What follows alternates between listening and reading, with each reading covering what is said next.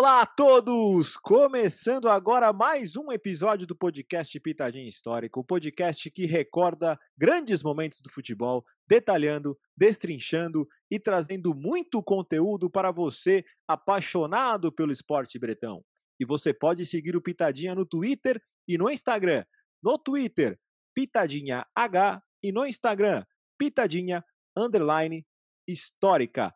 Sempre importante lembrar, o Pitadinha, junto com o espetacular Fernebola, é um dos podcasts parceiros da revista Corner, que, como eu já falei aqui, é muito mais do que revista, tem um site maravilhoso, tem lançado livros incríveis. Aliás, já começou a pré-venda do livro com conteúdos históricos sobre o Vasco da Gama, um livro chamado 1898, que o Garone, que participou do nosso podcast aqui, é um dos responsáveis pelo conteúdo, tá espetacular. Além, é claro, da edição tradicional da Corner, que tá especial sobre o futebol alemão, muita coisa sobre a cultura do futebol germânico. Portanto, fica a dica: leia Corner. E claro, ouça o Pitadinha e ouça na Aurelo pois na Aurelo os produtores dos podcasts são mais bem remunerados e com isso podem trazer o melhor conteúdo para você. Baixe o aplicativo da Aurelo e faça sua assinatura apenas R$ 6,90 e deste valor, R$ reais vai diretamente para o produtor de podcasts favorito que você escolher e que quiser apoiar. É claro, você pode ouvir em outros agregadores de podcast, mas fica aí a dica para você fã de podcasts, fã do Pitadinha, por exemplo, que está ouvindo aí em outro, vá para a Aurelo e assinando é uma maneira de você ajudar de forma mais efetiva o seu criador de conteúdo favorito. Dito isso, vamos a mais um episódio da série La Copa de Mi Vida, onde contamos a história dos clubes brasileiros campeões da Libertadores da América. E hoje, para mim particularmente, um episódio mais do que especial, porque tenho convidados que são grandes inspirações de maneira direta ou indireta para mim e também, né, porque vamos falar do clube que foi o primeiro finalista brasileiro da competição, que tem uma torcida tão apaixonada pela Libertadores que a competição se tornou uma obsessão. Senhoras e senhores, se ajeitem na cadeira, no sofá, no carro ou onde estiver, porque a partir de agora contaremos a história da Sociedade Esportiva Palmeiras na Libertadores da América.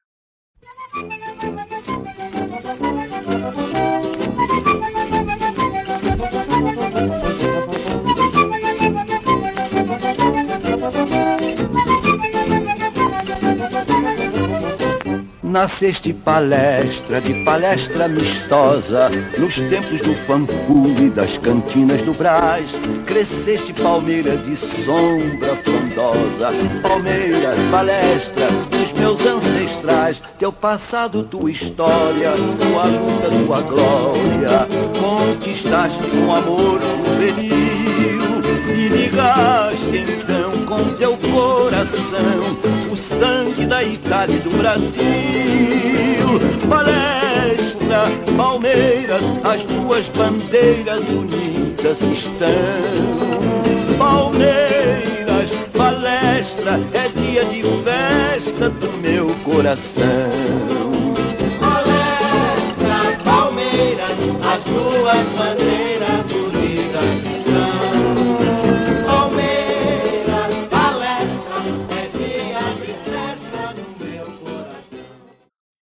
Bom, e como eu falei na abertura, temos dois grandes convidados aqui que são, de maneira direta ou indireta, referências e que me inspiraram a fazer esse podcast. Eu vou começar com o cara que abriu as portas, teve a loucura de deixar eu com o microfone numa rádio pela primeira vez.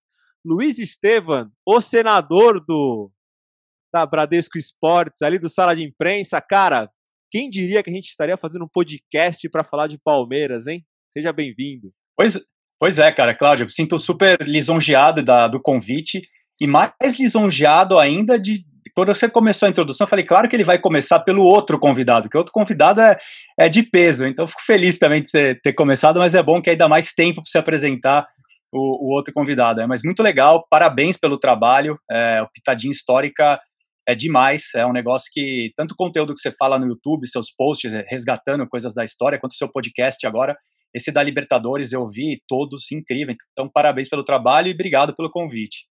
E, cara, toda vez que eu faço podcast sobre Libertadores, eu pergunto para os convidados o que, que significa Libertadores. e fica para você. O que, que significa Libertadores para o senador? Vamos lá. Para mim, assim, primeiro, Libertadores não é uma obsessão. Primeira coisa. Então, assim, não, não compactuo com a música que é, que é cantada. Mas Liberta Libertadores é muito importante. Libertadores é, é o maior torneio que acho que existe hoje para os clubes sul-americanos. Para mim, pessoalmente, eu fiquei pensando nisso, né? Que eu sabia que essa pergunta a Libertadores, a vitória do Palmeiras em 99, ela não foi o melhor jogo da minha vida, não foi o jogo mais marcante da minha vida. Esse, o jogo mais marcante da minha vida foi a final do Paulista de 93, que o nosso outro convidado aqui é, é pode falar disso com maestria. É, mas a Libertadores fez eu ter o melhor ano do futebol da minha vida com o Palmeiras, que foi o ano de 99. E a gente vai falar bastante disso aqui. A Libertadores foi o ápice disso, foi o, o clímax, o momento mais espetacular mas 99 foi o melhor ano da minha vida com o Palmeiras. Boa. E o segundo convidado, cara, acho que ele é uma referência não só para mim, mas também pro, pro Luiz, cara que eu Muito. acompanho desde cedo e é uma das referências, principalmente quando se trata de futebol internacional. Eu tô vendo aqui na tela com outro nome, mas eu vou chamar pelo nome artístico. Mauro Betting, que honra, seja bem-vindo ao Pitadinha. Oh, companheiros Cláudio, Luiz Estevam, pitadinha histórica, como diria o grande Roberto Francisco que na época que vocês talvez nem tivessem nascido, né, Mi? Foi meu primeiro chefe de esportes em TV há, 30, há 29 anos atrás. Que honra estar aqui com vocês, um baita trabalho de vocês. Muito obrigado pelas palavras também, Luiz.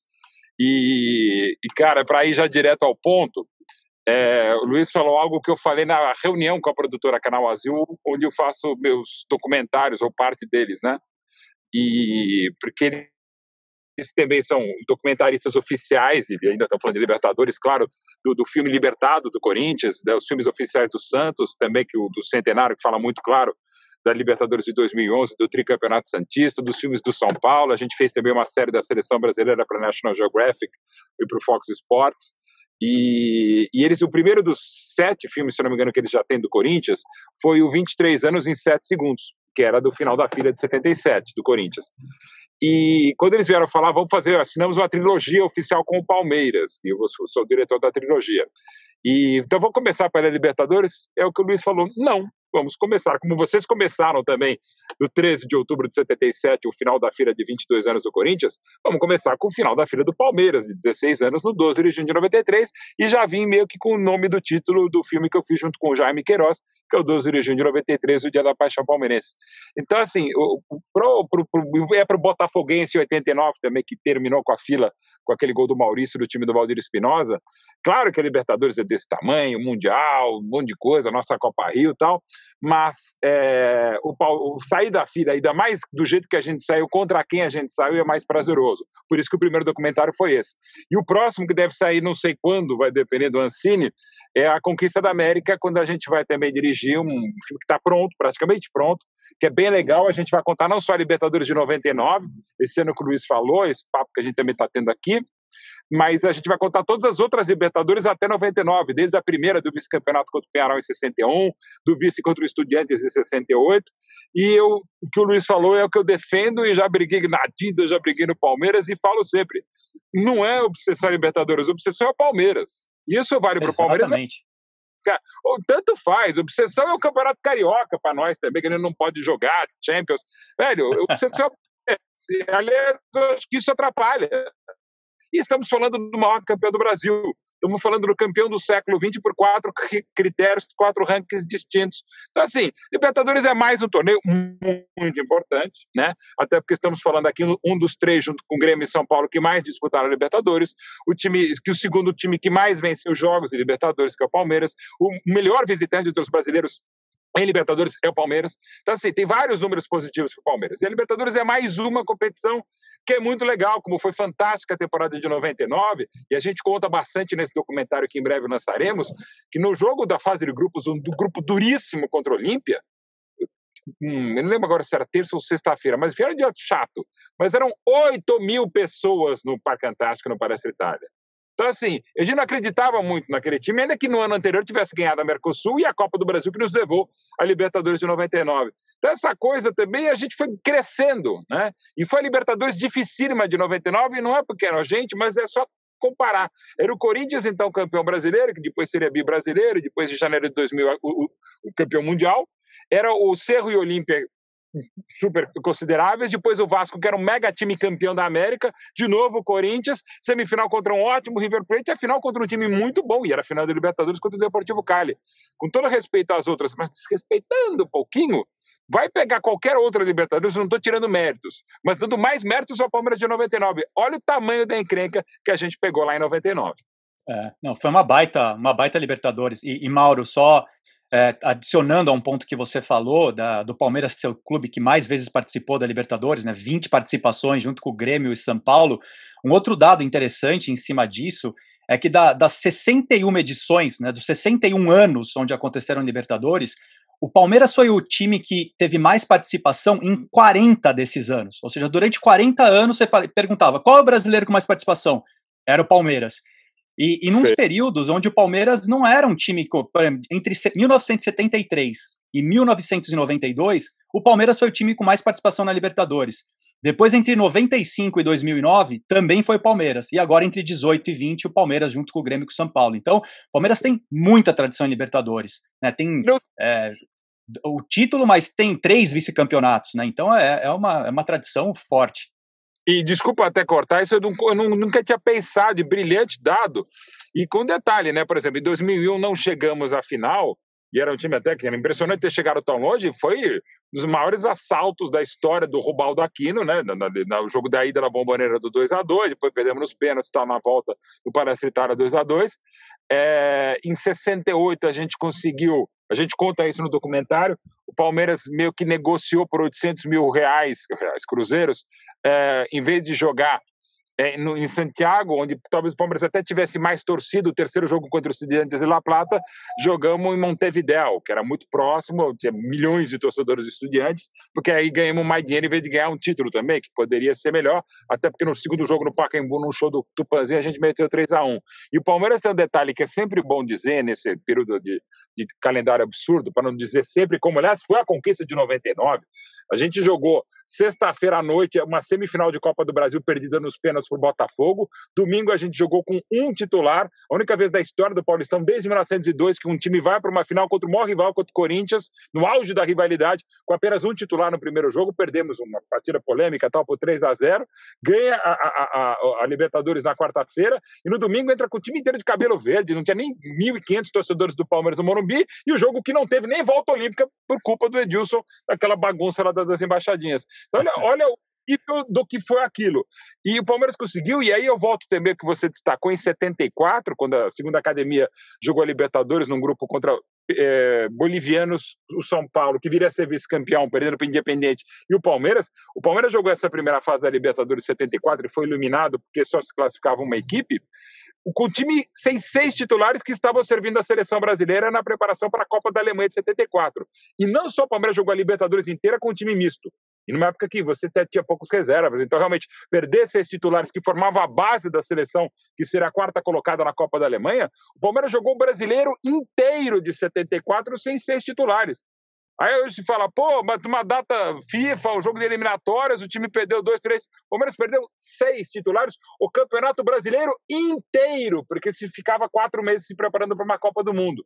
Então, olha, olha a bronca do Palmeiras, né? E, e, do, é, por tabela é. do Palmeiras, e a gente tem que lembrar sempre essa história. Ô, ô Cláudio Campos, a conversa começou aqui já animadíssima. É, se deixar, cara, a gente não, vai é, ficar. É, tá, tá, tá, Você tá tem um roteiro, Cláudio Campos? a tá. gente continua. Não, tá legal. Eu, eu, eu tô quase desligando meu iPad com o roteiro aqui e deixando rolar. Mas eu queria só para a gente tentar manter um pouquinho do critério, até porque eu não sou um rei das edições de áudio. É, Mauro, eu queria que você falasse um pouquinho, né, cara? Primeiro da, é, das primeiras Libertadores ali, principalmente hum. da, da de 61, né? Que foi o primeiro brasileiro a chegar na fase final ali e tudo mais. E tem uma coisa que eu acho interessante: pouco se fala desses vice-campeonatos e pouco se fala dos adversários nesses confrontos, né? A gente parece que esquece, apaga um pouquinho a história do tamanho que era jogar uma Libertadores naquele período. E com detalhe, né? Você lembra bem, é, é, eu, peraí, mãe, pera aí, mãe, tô no podcast aqui, mãe, não enche o saco. Beijo, mãe, te amo. É, velho, assim, é, o Palmeiras pegou Independiente só de primeira. Ela tá falando mãe, foi a viagem que o meu. Mãe, estou no podcast, mãe, não liga. É, a primeira viagem que meu pai fez internacional foi para cobrir Palmeiras Independiente em Avejaneda, em 61. Aliás, eu acho que foi em Avejaneda mesmo o jogo. Mas enfim. E foi uma grande vitória, evidentemente, do Palmeiras, porque ganharia daquele que viria a ser o rei de Copas e ainda é, com sete conquistas de Libertadores. E depois foi para a final contra o, o, o, Penharol, que era um baita time, era o então campeão de 60, campeão de 61, tem o artilheiro histórico, que é o equatoriano Spencer, enfim, é, era um timaço. E o Palmeiras jogou muito bem contra o Penharol, lá no primeiro jogo em Montevideo da final de 61, e estava com o jogo, digamos, administrado, estava empatando 0 a 0 quando o Djalma Santos, o, provavelmente o maior lateral direito da história do Palmeiras, da portuguesa, e um dos maiores da história do futebol mundial, o Djalma foi fazer a jogada que ele normalmente fazia, que ele pegava a bola, dava um balãozinho e lançava à frente para o Julinho Botelho. Só que a bola, o gramado meio pesado, a bola escorregou do pé dele e, segundo todos companheiros, como o saudoso professor Valdir Joaquim de Moraes, foi a primeira vez que aconteceu, a única vez que aconteceu. E a bola escapou, ficou pro Sacia, pro Roya e gol do, do, do Penharol. O, o, Valdir, numa, numa entrevista para um dos livros que eu fiz com ele, e eu acho que, é, acho que está até, inclusive, uma entrevista também para o filme, que está no documentário, ele lembra muito a tristeza do Djalma Santos no vestiário com aquela derrota que era no primeiro jogo, por aquela falha dele. E daí veio o jogo de volta. No Pacaembu, o, aí o meu pai estava atrás do gol, ele era repórter do jornal O Esporte, um ano antes ele largar o jornalismo esportivo. E os, agora não lembro se foi o Roya, quem que fez o gol do, do, do Penharol? 1 a José Sácia. Sácia, perfeito. Ele fez o gol, é, que foi uma pancada, tem até imagem desse gol, e era aquela trave, trave, a rede preta do Pacaembu, e a bola furou a rede do Valdir. E ficou aquela coisa, pô, entrou, não entrou, entrou, não entrou, a, discussão tal, e meu pai estava atrás da meta, como repórter, entrando no jornal Esporte. E meu pai disse que ele achou que a bola tinha entrado, mas ele tinha quase que a convicção, porque ele não, mais do que ele viu, ele ouviu o, o barulho da rede furando. Flof, sei lá se é assim, um barulho de rede furando. Flof. Mas enfim, ele ouviu aquilo e ele falou, pô, foi gol. Aí foi 1 a 0 aí o Palmeiras pressionou, pressionou, empatou com, acho que o Nardo, 1 a 1 e aí, no final, tem a cabeçada que tem a imagem do Valdemar Carabina, no finalzinho do jogo, cabeceando a bola que se levaria ao terceiro jogo. Bola raspa a trave direita do, do, do Maidana, que depois seria goleiro do Palmeiras a partir de 66 até 68. E a gente ficou naquele jogo. E é interessante que é o primeiro brasileiro, claro, a chegar a uma final, né? O Bahia havia sido eliminado na primeira Libertadores de 60. E era um ótimo time, já não era tão bom quanto o time que havia sido supercampeão em 59, em janeiro de 60, que agora vai completar, acho que dia 23, eh, 60 anos da conquista da Taça Brasil naquela goleada, a maior goleada da história de uma final brasileira, os 8 a 2 sobre o Fortaleza, já não era tão bom, já não era tão eficiente, mas mesmo assim foi vice-campeão da Libertadores e perdendo para um grande time, que era o Penharol, então bicampeão da América.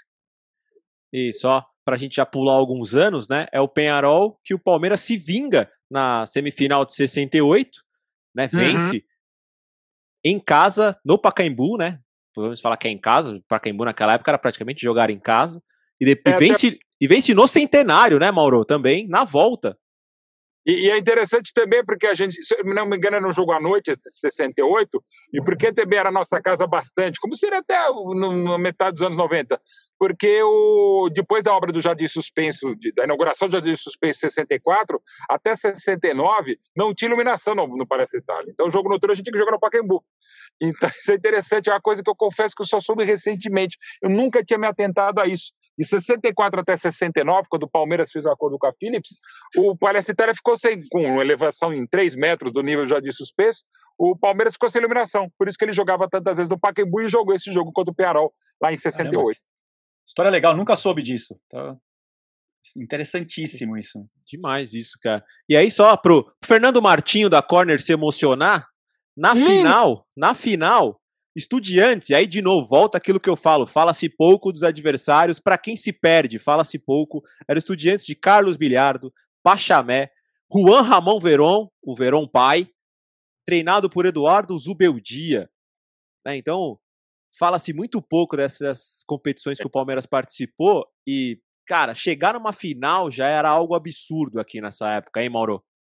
Não tenha dúvida, e era um ótimo time Estudiantes. Bom, era um ótimo time. Seria tricampeão da América, né? 68, 69 e 70. Com La Bruja, pai da Brujita. Até esse ano eu fiz uma entrevista muito legal num, numa live com, com o Labrurita, né? Graças a um querido amigo comum, Pablo Milanini, que trabalha comigo no Esporte Interativo. E até foi é, uma matéria da TV Palmeiras que nós, do nosso palestra que produzimos, é, o, o, o, o, Gabriel Veron recebendo e dando uma camisa para o Veron, pro Veron, a Brurita, e devolvendo. Foi uma produção nossa e é um negócio, não só profissionalmente, mas especialmente que mais me tocam, né, por ter feito essa ligação, esse link muito legal entre La Brurita e o Gabriel Veron. E, pô, imagina agora, né? E assim, e, e, aquele time era, era muito bom, estudiantes. Mas o primeiro jogo que o Palmeiras perdeu de virada em La Plata por 2 a 1 é terrível. No, esse a gente fala também no, no, no, documentário, mas num dos livros, acho que do, do, dos 10 mais do Palmeiras que eu lancei há 12 anos atrás, o, o, Dudu fala com muita dor desse jogo, porque o treinador do Palmeiras era um paraguaio, Alfredo Gonçalves, na, na Libertadores 68, e ele fala que o Palmeiras estava 1x0 tal, mas o Palmeiras estava cansado, porque estava jogando também o Paulistão, aquele Paulistão que ele quase foi rebaixado de 68. E o time estava com muitos desfalques, já não estava tão bem, já estava envelhecida, era três anos depois da primeira academia, e o Palmeiras estava fisicamente morto, e o Alfredo Gonçalves não mexeu, e isso levou à virada do, do Estudiantes no primeiro jogo. Aí na segunda partida foi um show do Tupanzinho, o Palmeiras fez 3 a 1 não havia saldo, se houvesse, talvez o Palmeiras tivesse sido campeão, é, tanto é que o Bilardo sempre falou que um dos maiores jogadores que ele viu na vida sempre foi o Tupanzinho, sobretudo por esse segundo jogo da final de 68. E aí o terceiro jogo foi aquele que eu falei, o Palmeiras vendeu, digo vendeu, o Palmeiras aceitou jogar em Montevideo, houve uma invasão de torcedores argentinos e foi 2 a 0 um show do Verón e era um time que era muito bom, jogava também no arrepio da lei, era um time de jogava até baixo mesmo, com, diziam que o Bilardo ficava com com um alfinete e tal. Há várias histórias que às vezes acontecem, que eu brinco sempre, embora o ano seja o mesmo, da Copa da Irlanda de 68, tem alguns absurdos, mas um time que depois seria tricampeão da América não era um time qualquer. Então o Palmeiras perdeu muito desgastado, já bastante debilitado, com jogadores importantes fora. O Palmeiras perdeu a Libertadores, que estava aos pés dele, mas perdeu, não foi de novo para um time qualquer. Assim como havia perdido para o então campeão em 61, que viria a ser bi, o Palmeiras perdeu para o Estudiantes, que viria a ser tri logo depois. Boa. Luiz, eu sei que você estudou bastante e para o palmeirense em especial, a década de 70 tem um certo carinho. E a primeira Libertadores ali vem em 71, depois ser vice do Robertão e cai no grupo com o Fluminense. Cara, nas suas pesquisas, nos seus estudos aí, tem algo que mais te chama atenção nessa década de 70 da segunda academia do Palmeiras? É, a década de 70, é claro, o Mauro vai ter muito mais, mais conteúdo do, do que eu, mas é uma década interessante porque foi uma, o, a segunda academia, né? O Palmeiras tinha um timaço, bicampeão brasileiro, enfim, é, é, títulos paulistas marcantes, né? De 74, de 76. Mas pensando em, em Libertadores, não foi uma fase muito prolífica para o Palmeiras, né? Ele foi eliminado precocemente é, na de 73, na de 74, na de 79 é, em 1970 foi até a semifinal, mas era uma semifinal diferente, com grupos de, de três, mas por motivos até que o próprio Mauro já falou, por perder jogadores para a seleção brasileira ou por não priorizar a Libertadores, mas não foi um momento de destaque, né? No passado não, não passou da primeira fase em 73, 74, 79. É, então, só, só para a gente passar rapidinho aqui um registro da principal participação da, do Palmeiras na Libertadores foi em 71, né, vindo do Robertão de 70. Tem uma história interessante, né, que cai no grupo com o Fluminense, e aí sempre lembro aqui nos episódios, não passavam dois por grupo, era só o campeão do grupo, e era um grupo que tinha os venezuelanos, né? Hum. O Fluminense chega a perder por Deportivo Itália no Maracanã. Isso é chamado de mini maracanazo. Até o parceiro de podcasts aqui, o Fernebola, conta essa história em um dos podcasts que eles lançaram recentemente. E aí, olha que interessante, né? De novo, reforço, vale a pesquisa para entender quais eram os adversários, né? No triangular da semifinal, o Palmeiras encontra o Universitário do Peru, que tinha o Chumpitas, que estava lá em 78, e Oswaldo Ramírez, que faz o gol que elimina a Argentina da Copa de 70, na bomboneira. E o Nacional do Uruguai, eu vou só citar alguns nomes da, sele da seleção do Nacional do Uruguai. Manga, Murrica, Esparrago, Luiz Cubidia, Luiz Artime e Julio Morales. Tá bom, Mauro Betti? Bom, pra você ter uma ideia, o Artime, eu vou tentar ser elegante, tá? Não quero ser Léo Dias, mas é o seguinte: o Artime tinha sido artilheiro argentino, que vinha do Independente, do Palmeiras, em uma temporada 68-69, quando o Palmeiras acabou não acertando a permanência do César Maluco, o maior artilheiro da história do Palmeiras, ou seja, de 42 para cá. e o Palmeiras foi atrás do Artime. E o Artime era um goleador, ele era meio, meio, meio assim caneludo, mas fazia gol pra caramba, né? E aí ele fazia muito gol dentro e fora de campo. E fora de campo, um dos gols que ele fez não pegou bem, e aí o Palmeiras não negociou meio por conta disso. Bom, momento Léo Dias fechado, e aí ele foi parar no Nacional. O que aconteceu no Pacaembu, time dirigido pelo Rubens Minério do Palmeiras, o Nacional meteu 3 a 0 um show do Artime uma das piores leis do ex da história, nem havia o termo, claro, lei do ex em 71, e o Palmeiras dançou feio por causa do Artime. Mas também deve dizer, como foi bem destacado pelo Luiz, que em 73 o Palmeiras foi eliminado por um ótimo Botafogo, que havia sido vice-campeão brasileiro nosso no ano anterior, e com uma arbitragem muito ruim do Armando Marques no jogo de desempate no Maracanã. Teve até gol do Luiz Pereira. Gol do Luiz Pereira, não. A bola bateu no Luiz Pereira e tirou o Leão.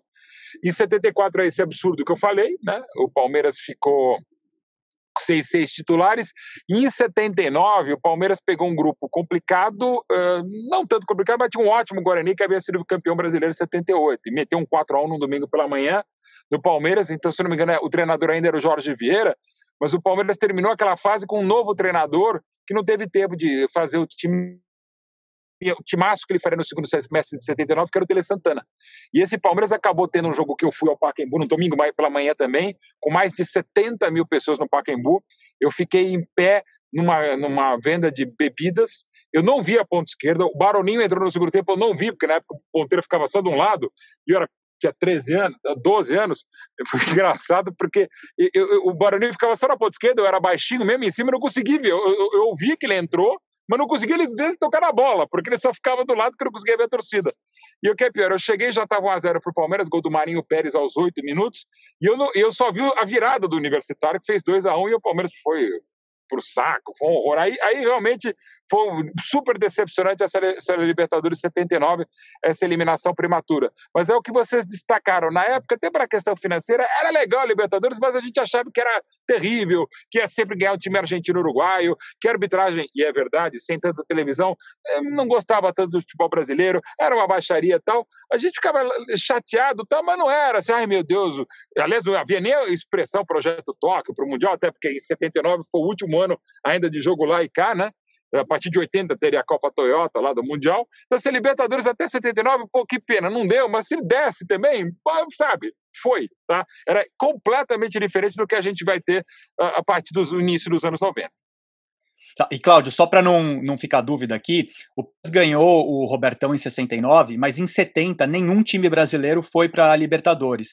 Então o Palmeiras vai para a Libertadores de 71 como vice-campeão do Fluminense Sim. de 70. Então, apesar de ganhar o Robertão de 69, não jogou a Libertadores de 70, nenhum time brasileiro jogou. Por, por decisão da CBD, que era a preparação para a Copa do Mundo também. Isso, Isso. exato. Exatamente. E parece que valeu a pena nesse aspecto. Então, quer dizer, a gente poderia ter mais uma Libertadores no caminho. No, no caminho, não, na nossa história, que era de 70. Pois é. Passado alguns anos, eu não vou tocar nesse, nesses anos até a Bom, década de 90, em respeito a vocês dois, tá? Eu vou pular esse período. E agora eu vou entrar, antes da gente entrar aqui no tema, eu, eu de última hora eu dei uma mudada no roteiro porque eu lembrei de uma coisa. E como é aqui o Pitadinha Histórica, o pessoal que é mais novo talvez nem entenda na hora que entrar o áudio, mas o que eu vou colocar aqui é o áudio de um dos maiores anúncios televisivos, um dos maiores acertos publicitários da década de 90, para a gente ah, falar sobre a era Palmeiras Parmalat. O elefante é fã de Parmalat. O porco cor-de-rosa e o macaco também são. O panda e a vaquinha só querem Parmalat. Assim como a foquinha, o ursinho e o leão. O gato mia, o cachorrinho late. O rinoceronte só quer leite Parmalat. Mantenha o seu filhote forte, vamos lá! Trate seus bichinhos com amor e Parmalat. Tomou? Luiz, temos aqui o Luiz. Com quantos anos, Luiz? Comecinho ali dos anos 90, 92, 93? É, eu, em 93, eu estava com 17 anos. Né? Então, vivendo ali o, o auge do, do futebol para mim, a grande paixão. Ali, claro, eu, eu, como palmeirense, acho que todos que todos os palmeirenses que foram filhos da fila, né? Eu nasci em 77, é, aguçou muito, cara. A fila fez a gente ficar mais fanático ainda, né? Não, não tinha pé do, do, do, Palmeiras em nenhum momento, mantive ali minha, minha convicção de que um dia a coisa ia mudar. E aí 93 foi a 92 quando começa, né, a parceria com a Parmalat, mas 93, como eu falei, foi o, o ano que, que a gente de fato sentiu que aquele orgulho de ser palmeirense foi um nível máximo, né? Que a gente falou, legal, esse, esse é o Palmeiras de verdade, né? E Mauro, uma perguntinha, cara. Você já era repórter na época? Quando você estava nessa época aí? Bom, em 1993? Sim. Em 93 eu estava com seis anos de idade, então eu estava. eu, eu já... Estamos falando aqui com o filho do Mauro Betti, é isso? É. Não, nem ele tinha nascido. É, em 93 eu tinha três anos como jornalista esportivo e eu tive o, o privilégio, a felicidade de ter dado não o acerto com a Parmalat, mas quem melhor no primeiro momento desenvolveu. Então no jornal Folha da Tarde, que desde 99, aliás, no ano de 99 virou agora São Paulo, eu, aliás, eu preciso pegar essa matéria no, no, no arquivo lá da, da, Folha da Tarde. Eu, eu, eu dei em primeira mão que uh, como é que seria a camisa listrada, que não se sabia até então. Eu dei os detalhes do acordo que o Palmeiras que a Parmalat havia se prometido, não estava no acordo, não estava registrado, mas falando com o pessoal que fez o meio campo, Paulo Nicoli e Luiz Gonçalves Gabiluso, que me passaram as informações, agora eu posso falar 28 anos depois, passaram todo o, o desenho de toda a história, que a Parmalat ia montar um timaço para o Palmeiras. E ficou aquela coisa, inclusive da Mancha Verde, muitos outros coleguinhas, que ão, ão, ão, Parmalat ilusão, e eu batendo porque eu confiava nos caras. E ainda bem que deu, que deu certo, porque eu fui o primeiro a noticiar melhor como é que era o acordo, quem trouxe primeiro a notícia, então minha colega de Rádio Gazeta, Regiane Ritter, e aí a gente conseguiu desenvolver mais. Então, assim, o, o caso Parmalat é até muito caro para mim, foi uma das melhores reportagens que eu fiz, eu já era colunista do Jornal Fora da Tarde, já era comentarista da rádio da TV Gazeta, fazia com o Roberto Avalone o Mesa Redonda, pitadinha histórica. Então, assim, eu, eu acompanhei muito de perto a, a, a Parmalat, aliás, não só muito de perto, eu fui o maior defensor do acordo, até por saber os detalhes, né? mais do que a maioria na época. Então, é, é, é, era para mim muito caro a Mara Vitória, não só como palmeirense, mas como jornalista também. Então, para mim, é, é, é, realmente muito emocionante tudo que passou, porque eu estava bem informado, torcedor, e tive altas brigas em rádio, TV, jornal, até com torcida. Os caras falaram, quanto a Parmalat está te pagando? Não está pagando nada. Eu tenho a felicidade de, até por conta do meu pai, os caras confiarem em mim, eu estava começando, gostavam de mim, o Beluso, o Paulo Nicoli, e aí me passaram as informações. Aliás, quase que o Paulo Nicoli, por passar algumas informações, era um grande conselheiro do Palmeiras, teve problemas lá com a Parmalat, porque ele abriu o jogo, né, que eu acabei publicando. Então eu estava, graças a Deus, já na, na ativa. E Luiz, com 17 anos, você vê um dos times que era que é um dos, é um dos rivais do, do Palmeiras ganhar um bimundial. Como é que é essa chegada na Libertadores com o Palmeiras com um timaço? É, foi, foi um, foi interessante isso, porque foi uma mistura de sentimentos, né? Porque o, o grande objetivo do, do Palmeiras na época era ser campeão paulista, né? A, a, fila se contava pelo tempo sem títulos paulista. Ninguém falava da fila de brasileiros, ninguém falava ah, nunca ganhou uma Libertadores. Era o paulista, o paulista era a grande coisa ali. E era a, obsessão do palmeirense naquela época era, era ganhar aquele paulista, né? Tanto que o, o paulista de 92, que a gente chegou na final, é, que, que foi aquela tragédia, né? Porque perdeu para o São Paulo, o São Paulo tinha acabado de ser, de ser campeão do mundo. É, e aí, esse Mundial do São Paulo, ele deu uma leve eclipsada né, naquela, naquela magia que o palmeirense estava é, vivendo. Mas quando a gente ganhou do Corinthians em 93, cara, para mim não estava nem aí da, da Libertadores do São Paulo, do Mundial do São Paulo. Para mim era a melhor coisa da vida na, naquele momento. E não, eu, eu não pensava muito em Libertadores nessa época. Para mim, ganhou o Paulista, legal. É, quero ganhar o Paulista de novo, né? Quero. E, e, o próprio Campeonato Brasileiro, cara, não era. Eu, eu não lembro de acordar de mim e falar, pô, agora eu quero ser campeão brasileiro. Veio, foi legal, curti, foi muito bom, mas a, o negócio mesmo estava do Paulista, da forma como foi com, com o Corinthians, de ter ganhado um Rio São Paulo depois em cima do Corinthians de novo, jogando com o time com o time reserva, então a, a curtição estava mais nessa daí. Claro que quando se classificou para Libertadores, se criou uma expectativa, legal, vamos disputar. Né? Foi a primeira vez que eu vi o Palmeiras jogando uma Libertadores. Eu lembro de assistir outros times brasileiros de uma forma mais, mais de longe, assim, não acompanhava assiduamente. Ah, vamos, vamos ver como é que vai ser essa. Mas eu acho que o próprio Palmeiras não tinha muita noção do que, que era jogar Libertadores, né? não tinha experiência do como que é o torneio, como que é a arbitragem, como que é a hostilidade da, da torcida. Há muitos anos que o Palmeiras não jogava um, um campo internacional, sul-americano, com, com toda essa pressão, né? E aí a, a, preparação do Palmeiras para 94 ela foi totalmente precária, né? Ela uma sucessão de erros é, absurdos ali, né? Que a gente pode falar mais aqui, mas que para mim o, o, maior deles foi a, na pausa da Copa do Mundo, a, as férias, né? O torneio que o Palmeiras foi jogar Rússia e, e no Japão, que isso para mim não tem, não tem o menor cabimento, né? Então mostra aí que a, a própria diretoria ou não sabe como planejar ou não estava tão comprometida, né? O, o só para é, ilustrar melhor esse ponto, no dia 19 de julho, o Palmeiras jogou um amistoso no Japão. No dia 22 de julho, ou seja, três dias depois, o Palmeiras fez um jogo pela Copa Bandeirantes contra o Santos. Jogou com o time reserva, mas eram jogadores que tinham que estavam com o fuso horário do Japão na cabeça. E no dia 24 de julho, o Palmeiras jogou com o São Paulo na Libertadores. Então, assim, eu não sei se, se vocês já foram para o Japão, eu já fui. Quando você volta do Japão, cara, você tem uma semana para saber quem você é, para se recuperar, para consigo viver de novo. Então isso mostra quanto o Palmeiras não se prepara de fato para essa Libertadores. Boa, só para a gente passar aqui um contexto, é, o, o, o, Palmeiras com azar absurdo em grupos, né? Acho que é uma tradição. Era o Cruzeiro de Dida, no, Nonato e o tal de Ronaldo surgindo por lá, campeão da Copa do Brasil. Um Boca de Navarro Montoya, Alejandro Mancuso, que depois teria uma passagem no Palmeiras, e Manteca Martinez, e o campeão daquela competição, né, que era o Vélez, de Chilaver, José Basualdo, El Turco Assad e Turo Flores.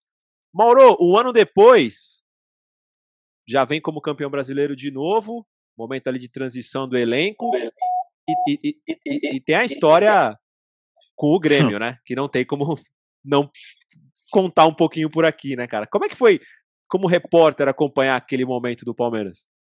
Foi muito legal, né? Eu, eu, eu, era comentarista, né? Mas também era repórter. Eu acho que a gente tem que ser as duas coisas, né? E tanto 94 como 95 eu tive a felicidade de ir, inclusive, transmissões internacionais. A derrota para o Vélez eu estava lá. O 6 a 1 no Boca em 94, que é a maior derrota da história do Boca como visitante, eu, eu era, era eu e meu pai eram muita honra, patrono e paraninfo da turma que eu dava aula na FIAM.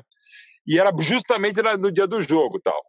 Do, do 6 a 1 Aí tava meu pai fazendo discurso lá, foi super emocionante, e tinha um garçom que servia palmeirense, chegava e falava 1 a 0 2 a 0 Aí eu juro que meu pai até no, no discurso, olha, tá aqui, mas eu queria estar no Palestra Tritária para dizer que tá 4 a 0 tá? E a gente, puta, a gente e era um jogo que eu ia ter comentado pela Rádio Gazeta. Foi uma honra ter sido paraninfo da turma, meu pai patrono, mas era evidentemente melhor.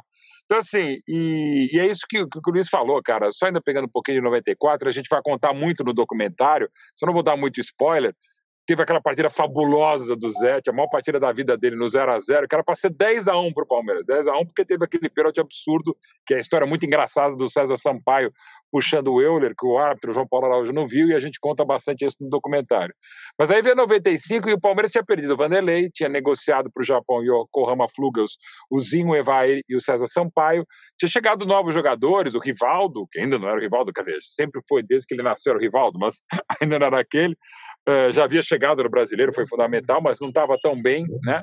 Você tinha o Valber, era um time que estava mudando, e, com o Valdir Espinosa como treinador não foi tão feliz. Depois chegou o Carlos Alberto Silva durante a Libertadores e estava no 5 a 0 no Grêmio, quando ele foi muito infeliz, o time com o jogador expulso, tá, aquela baixaria toda, tentou jogar aberto. E uma das coisas absurdas desse time de 95, esse jogo do 5 a 0 a defesa do Palmeiras, pela única vez na história, teve Cafu, Antônio Carlos, Kleber e Roberto Carlos.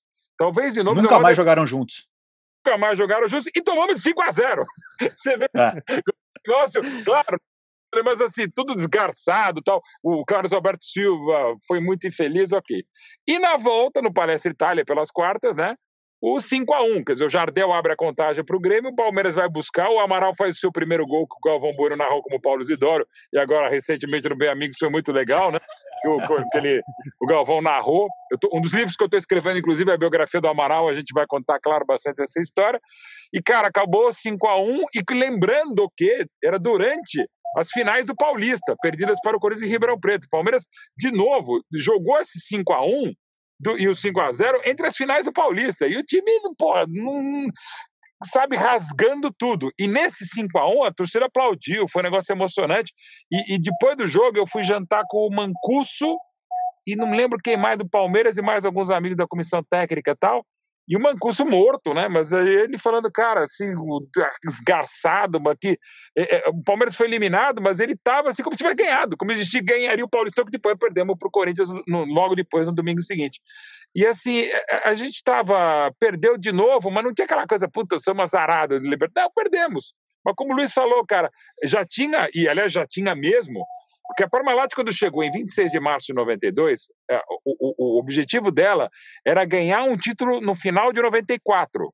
Para tentar ser campeão, pelo planejamento, era tentar ser campeã brasileira em 94 ela antecipou um pouquinho antes, né? Porque ganhou em 18 meses cinco títulos, como falou o Luiz, o Rio São Paulo com misto em 93, dois paulistas e dois brasileiros.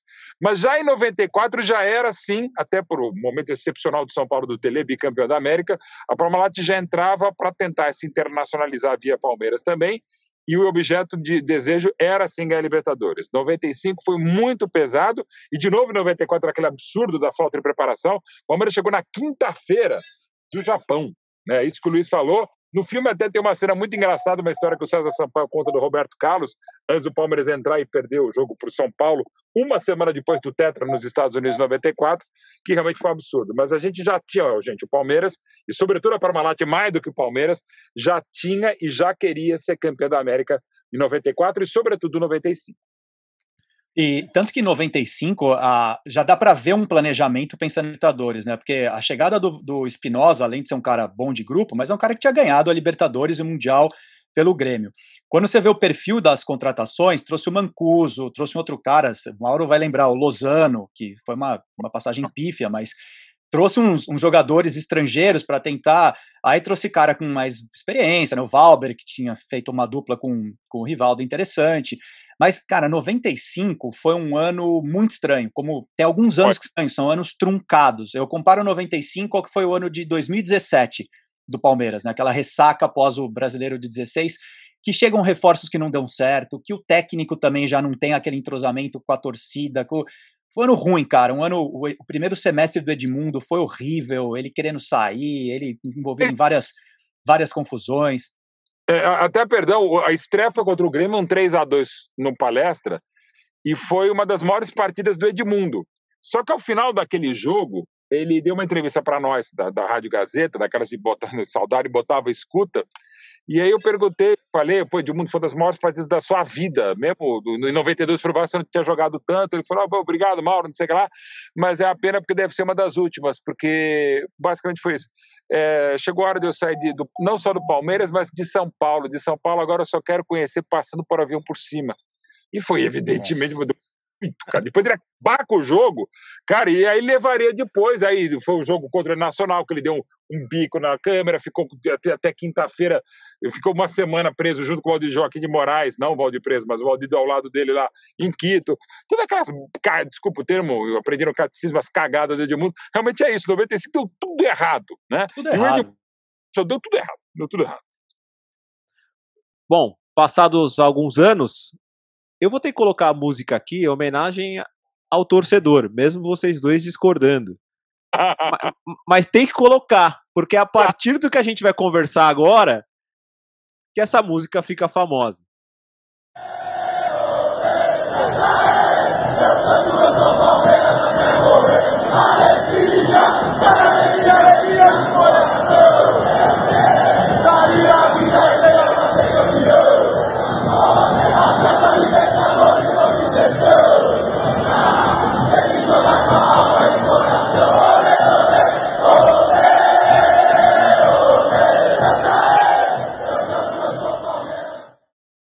Luiz, 1999. Enfrentar quatro vezes o rival na Libertadores? Tinha estômago e coração para isso? Não? Não, tinha, né? Por isso que eu falei, 99 foi o ano da minha vida pelo Palmeiras, né? 93 foi o jogo da minha vida, 99 foi o, o ano da minha vida, que foi um, foi um roteiro tão perfeito de tudo que aconteceu e além da Libertadores, né? Foram, o, o Mauro falou um pouco, né? A, a quantidade de jogos decisivos que o Palmeiras jogou num período tão curto, é, cara, nunca mais vai existir nada igual. E a forma que aquele time desempenhou, né? A gente pode dar mais detalhes aqui. Mas, assim, para falar de 99, precisa voltar um pouco no tempo e entender o projeto que começou lá em 97, né? Quando quando o Palmeiras vai atrás do, do Felipão. Depois de um, um ano bem complicado, né, de um primeiro semestre muito complicado, com, a, com aquele projeto da chegada do Tele Santana, que né, nunca de fato assumiu, de saúde, o Márcio era como técnico. Aí o Palmeiras no Campeonato Paulista toma porrada de todo mundo. Foram perdeu dos três grandes, 4 a 1 para o São Paulo, 2 a 0 para o Corinthians, 4 a 0 para o Santos. E o Felipão chega nesse contexto. E quando o Felipão chega, a, vira a chave da torcida, porque aí a torcida fala: legal, o Felipão é copeiro. Né? O Felipão é o cara que pode fazer o Palmeiras ganhar a Copa do Brasil, pode fazer o Palmeiras ganhar uma, uma Libertadores. Então, aí foi o ano que eu comecei a sonhar com a Libertadores, que eu falei: vamos fazer um time para ganhar. Foi vice-campeão é, brasileiro com o Vasco, e que já né, foi uma, um, um, feito aquele time chegar lá e tinha todas as condições de, de ter sido campeão, né, com dois, dois empates com o Vasco. Começam a chegar alguns jogadores, então 97 chega o Euler, chega o Alex, traz o Palmeiras traz o Zinho de volta, que, que foi muito legal, chega, chega o Oséias. Enfim, foi um ano de, de preparação que se de fato se, se consolidou em 98 com o título da, da Copa do Brasil, que foi um título mágico também, e ali carimbou né, a passagem do, do Palmeiras para 99, e com um título que muitas vezes não se fala muito, mas que ele muito, foi de extrema foi... importância, que é a Copa Mercosul de 98, que foi uma Copa Mercosul robusta, acho que talvez as pessoas não lembrem, mas a Copa Mercosul de 98 teve todos os grandes times do continente convidados para jogar. Né? Não foi como a Sul-Americana agora, que é quase que uma Série B da Libertadores. A Copa Mercosul era, foi uma competição com muito time cascudo e o Palmeiras ganhou de uma forma brilhante essa, essa Copa, com, com umas goleadas inesquecíveis contra Nacional no Uruguai, é, 5 a 0 3 a 0 no Independiente na Argentina, eliminou Boca nas quartas de final. Então, esse título da Mercosul de 98 ele dá um, um um estofo para o Palmeiras, né, dar uma força para o Palmeiras falar, legal, a gente consegue em 99 chegar e disputar uma Libertadores para ganhar. Mauro, você já era comentarista aqui, eu lembro, estava conversando aqui antes do, do programa que pô, faz tempo que o Mauro é comentarista, né, cara? A gente foi buscando os vídeos aí, o Mauro já comentava Libertadores. Qual que era a expectativa para você ali, repórter barra torcedor, do Palmeiras de 99?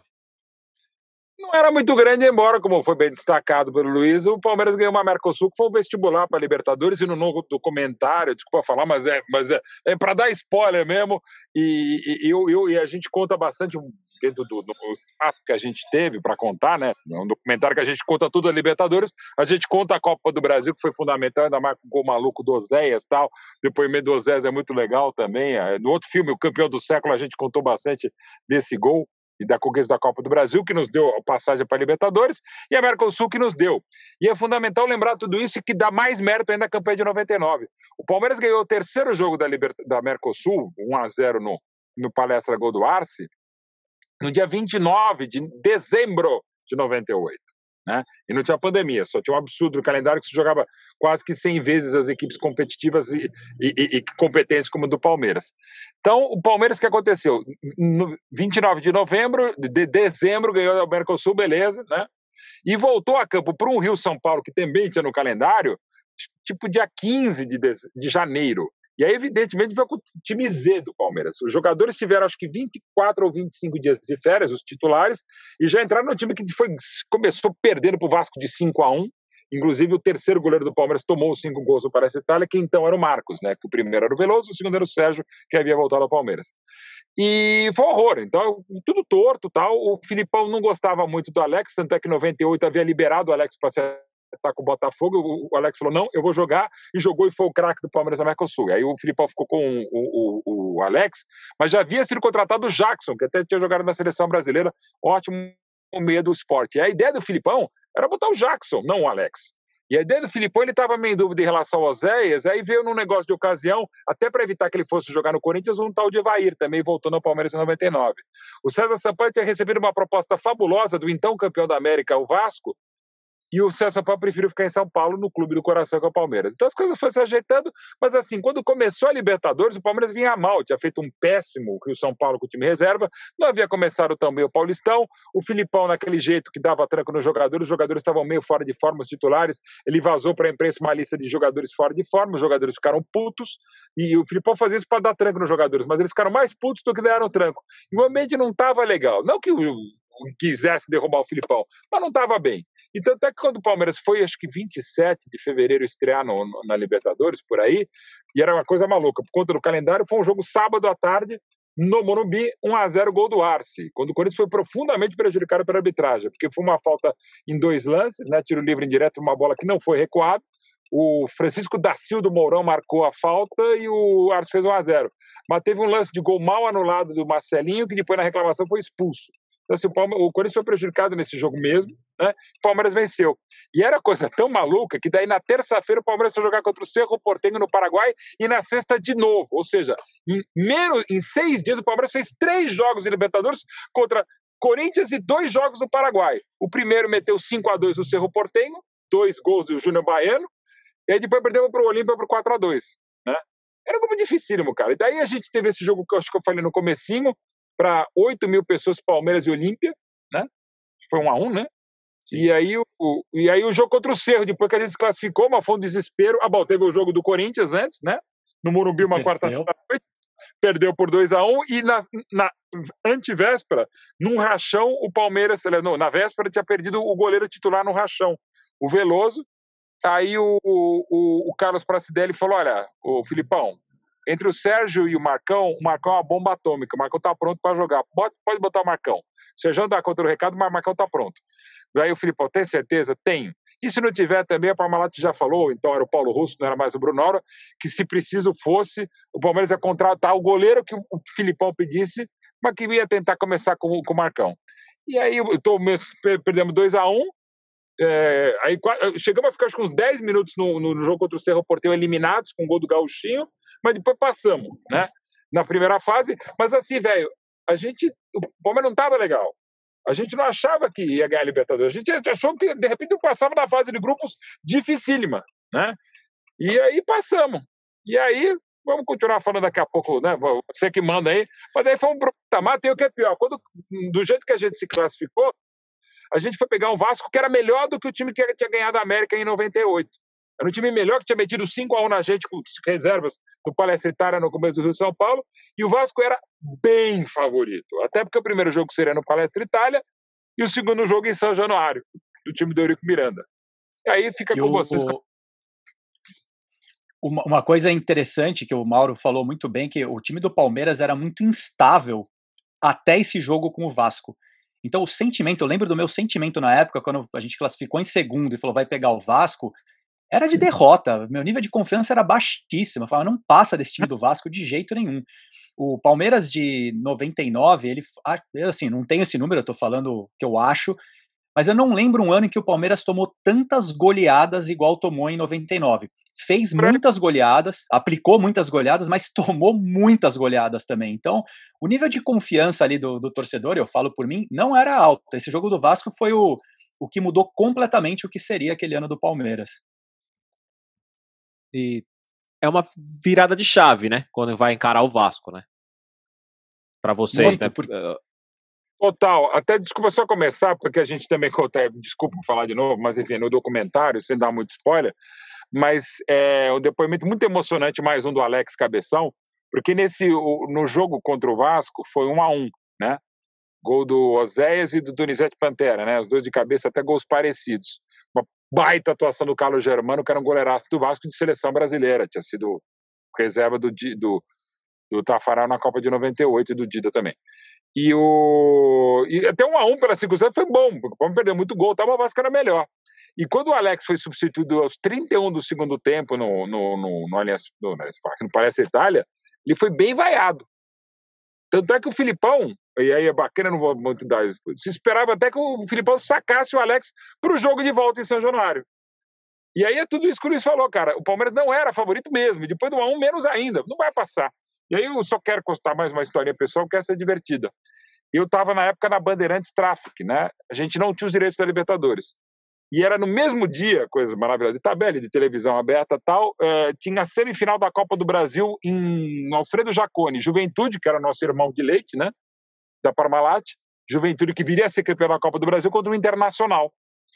E, e eu, e J, eu e Oliveira Andrade fomos escalados para fazer esse jogo. E, e, era eu, Oliveira, se não me engano, Oswaldo Pascoal, repórter, e toda a equipe de produção corintiana, inclusive o Jumelo, que era o meu coordenador, que é o nome das cabines do, do, do, de, de Itaquera, da Neoquímica Arena, porque é um dos que, lamentavelmente, morreram há quatro anos atrás na, na tragédia da Chapecoense. E toda a equipe corintiana. E aí ele, de sacanagem, isso era 99, né? É, ele não tinha internet. Até tinha, começava a ter internet celular, mas não tinha. E eu não conseguia no estádio me conectar, então não tinha informação. E a, a cabine do Alfredo Jaconi em Caxias é em cima da torcida. Né? Aí, por sorte, os caras conheciam tal, eles, um cara eu vi que ele veio falar do, e o Parmeira, também sou Parmeira que nem você, eu falei, ótimo, então tenta ouvir no radinho e tenta passar o resultado, que aqui os desgraçados vão me passar. Só que o desgraçado, sei lá, deu problema no radinho e não me passou nada. E aí o jogo rolando lá, em, em, em São Januário, minto, é, é, eu, eu, é, agora eu falei, eu, eu troquei. São Januário estava num voo voltando de outro jogo da Copa do Brasil, só soube que estava 4x2. Isso que eu estou contando é dos 3x0 contra o River, já avançando um pouquinho, mas já que eu comecei a contar só para terminar. Eu não sabia quanto estava, já estava 2x0 com 18 minutos.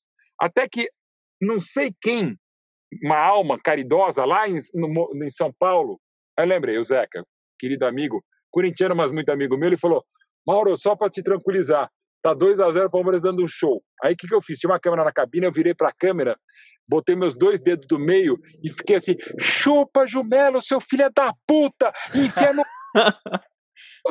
no jogo. Assim, eu comemorando pra caralho. Aí eu cutuquei, não, não posso falar, mas outros, os poucos palmeirenses que estavam na transmissão e a gente comemorando pra caralho. Porra, daí o 3x0 foi a festa.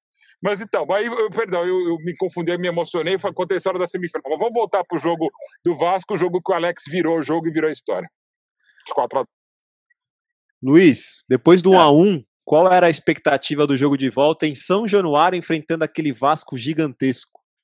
Não, ruim, muito ruim. Eu lembro perfeito desse dia. Eu lembro de eu vendo o jogo pela, pela TV, é, desesperançoso, assim, né? Aquela coisa que você vai, ah, vou ver para ver, protocolar, vou assistir, mas vai querendo torcendo para não perder de muito ali.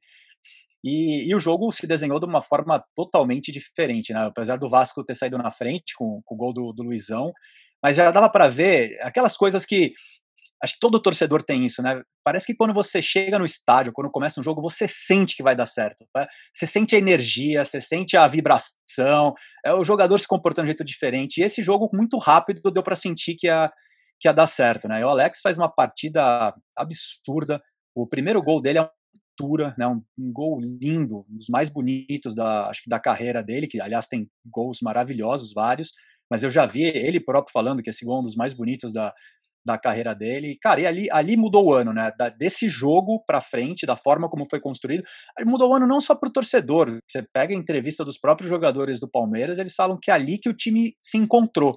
Né? O Felipão fala isso, fala esse jogo foi que os jogadores compraram a proposta de jogo, que o time conseguiu encontrar uma organização e que foi o que segurou o Palmeiras até o final do ano. Vale a vaga. Vale a vaga para as quartas de final para enfrentar o Corinthians. Aizinho, o Palmeiras tenta sair no contra-ataque, tenta ligar o contra-ataque, Alex. Puxa o Palmeiras à frente. A enfiada para Paulo Nunes de calcanhar. Bonito toque para Alex. Voltou para Paulo Nunes. Outra vez para Alex. Chegou. Olha o gol. Gol!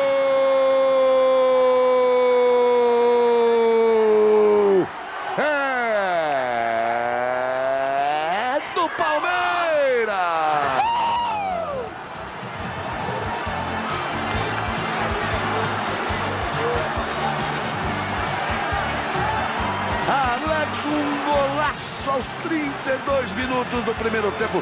Vira aqui, vira aqui, vira aqui, virou o time do Palmeiras. Linda tabela, Alex e Paulo Nunes. Quando ele bateu, ela passou por baixo do corpo do Márcio. Se dava para o Márcio pegar a primeira no gol do Vasco, deu a impressão que também dava para o Márcio pegar essa. Ela passou embaixo do corpo do Márcio, mas a beleza do lance, a tabela de Alex com Paulo Nunes, ela passa embaixo do braço realmente do Márcio. E o Palmeiras vira dois para o Palmeiras, um para o Vasco.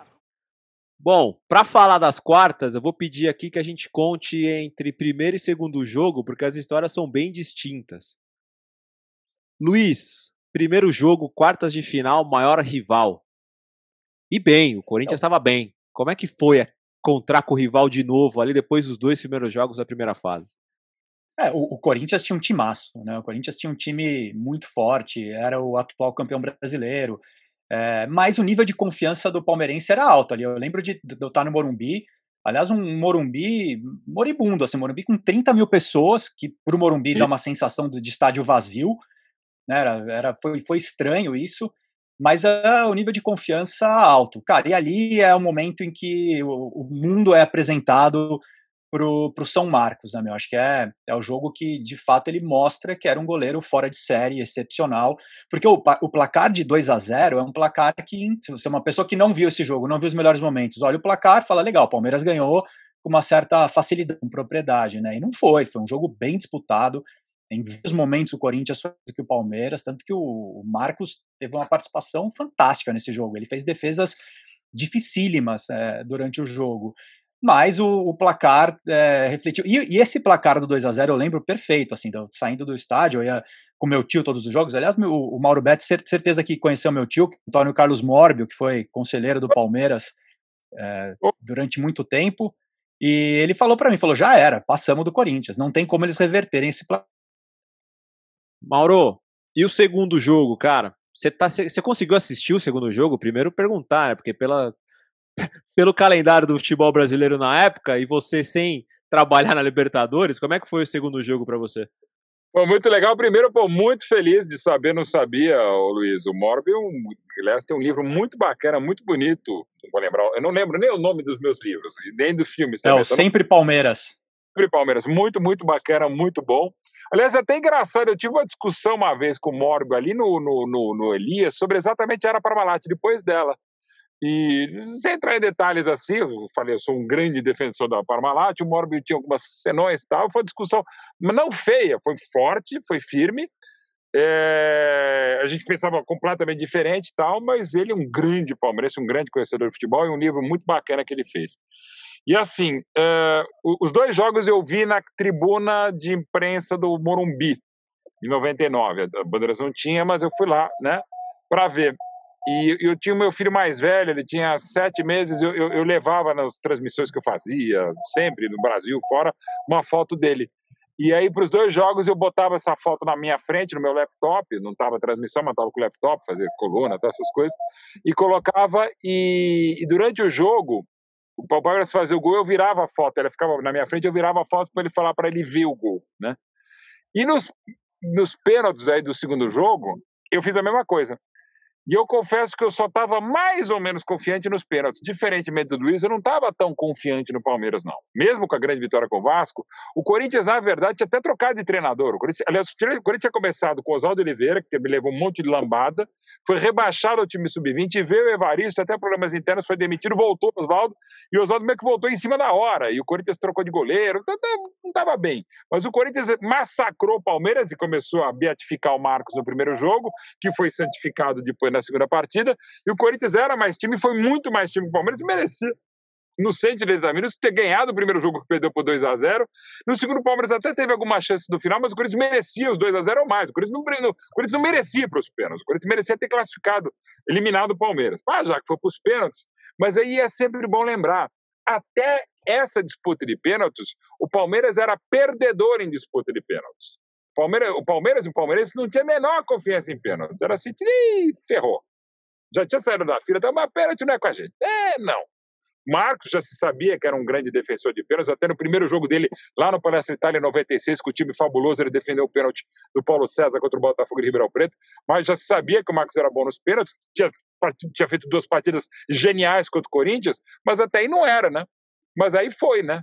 Vampeta bate, ele defende dele, o Dinei mandou no travessão, e aí uma história que o Zinho conta no outro documentário meu, Campeão do Século, que é muito bacana, que ele disse que foi o momento mais tenso, da, não só da carreira, da vida dele, quando ele bateu o, o, o pênalti decisivo, que ele falou, aquele calvário que é sair do meu campo até bater o pênalti, ele falou, cara, eu espero que ninguém esteja percebendo, mas eu estou assim, é muito bacana. Ele falou, cara, é o momento mais tenso da minha vida, aquele calvário. Foi o pior pênalti que eu bati na minha vida, mas a bola entrou e graças a Deus. Tanto é que no, agora no novo filme que a gente está fazendo, é, é, muito emocionante a reação do Zinho no vestiário depois, né? É, então, assim, foi, foi terrível, cara, foi terrível. Mas a gente passou, sabe lá São Marcos como. E isso só comprova como vai crescendo o Palmeiras de acordo com os adversários. É, eu vou até passar para o Luiz aqui, Mauro. Você não sabe, mas o Luiz ele é um cara especialista em videogame. E essa história, de, é, e essa história de Libertadores está meio como passar de fase aqui. É cada adversário vai ficando pior. até, por, até porque Verdade, agora, gostei né? Gostei da analogia. Pô, até porque agora se passa do rival, aí encontra o River, campeão de 96, depois campeão da Supercopa de 97 e semifinalista em 98.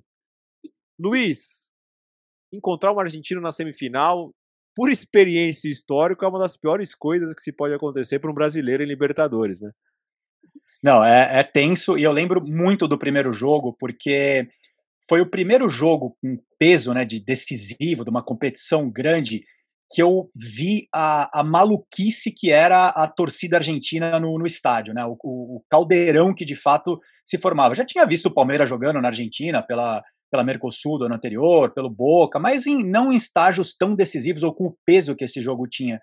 E eu lembro de ter ficado assustado com, com esse jogo. Eu lembro quando o, o Bert fez o gol, é, o jeito que ele saiu comemorando e aquele êxtase da torcida, eu falei, cara, isso aqui é, o, é literalmente um inferno. É, é um negócio que e ali eu fiquei assustado, né? Eu falei, meu, como que rezar para acabar 1 a 0 esse jogo, porque o, o, clima ali era, era, era terrível pro, pro Palmeiras.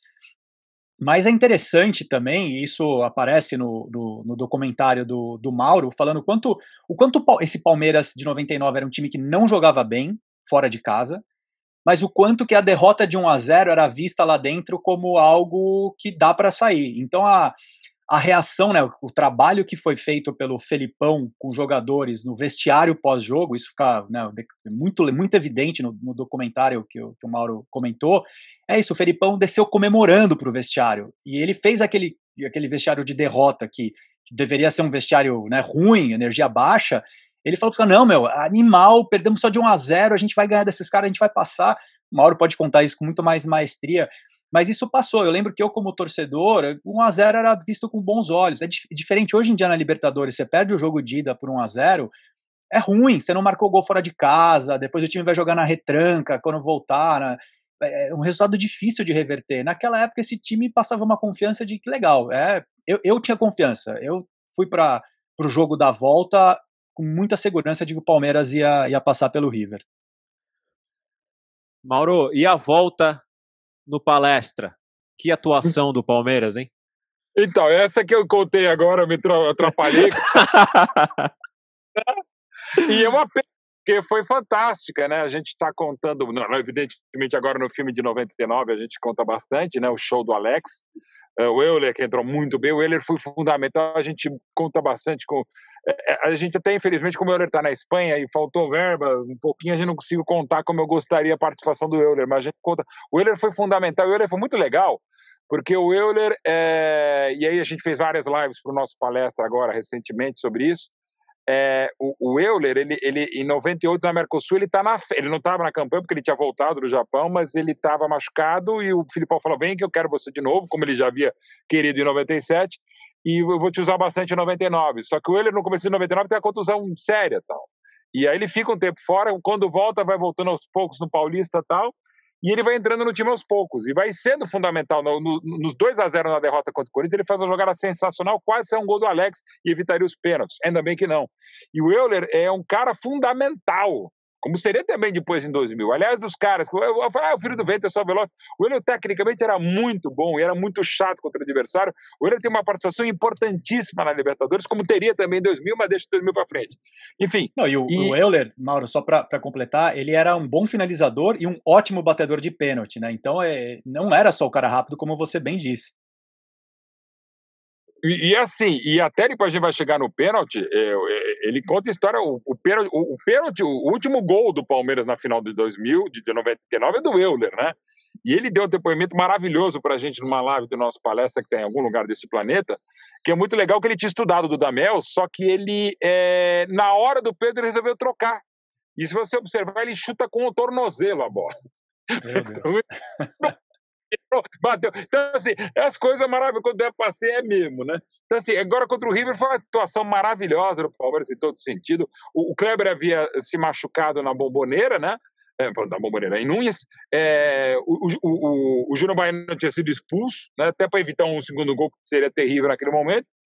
E o Palmeiras jogou com o, o Roque Júnior, então, moleque, mas muito talentoso, e o Aguinaldo Liz, né, na zaga, nos 3x0. E a gente deu um show, né, com o gol do Roque Júnior e a atuação magnífica do, do, do Alex, e era para ser mais do que 3x0. Era um baita time e, e deu tudo muito certo, né? Mas, e, e só rapidinho, ainda do 1x0, a, a partida que o, o Marcão fez também na Argentina, cara, e tem umas, talvez, entre as maiores definições um negócio fantástico, assim. O Marcão, na Argentina, foi é outra partida que a gente tem que sempre enaltecer. Mesmo perdendo por azar, ele foi fabuloso em Nunes. O Galhardo, oh. hoje treinador, ele dá uns dois, três chutes que a câmera pega no Galhardo nos melhores momentos, o pessoal depois vai ver. Ele fica inconformado que ele não consegue fazer um gol no Marcos naquela partida. É impressionante. É, o, a, as defesas, o, o, nível de dificuldade das defesas do Marcos né, na série contra o Corinthians, na série contra o River, é um negócio impressionante. E uma outra coisa legal de, de registrar aqui, que ajudou a criar essa, esse, essa euforia, é que o, o, o jogo da ida, 1 a 0 ele foi no dia 19 de maio. Aí no dia 21, o, dois dias depois, o Palmeiras jogou com o Flamengo pela Copa do Brasil, no histórico 4 a 2 que aquilo foi uma catarse no estádio. Aquilo foi uma das coisas mais incríveis. Acho que foi quando eu falo que 99 foi um da minha vida com o Palmeiras, esse jogo, depois da final da Libertadores, é o segundo em importância, porque aquilo lá foi incrível.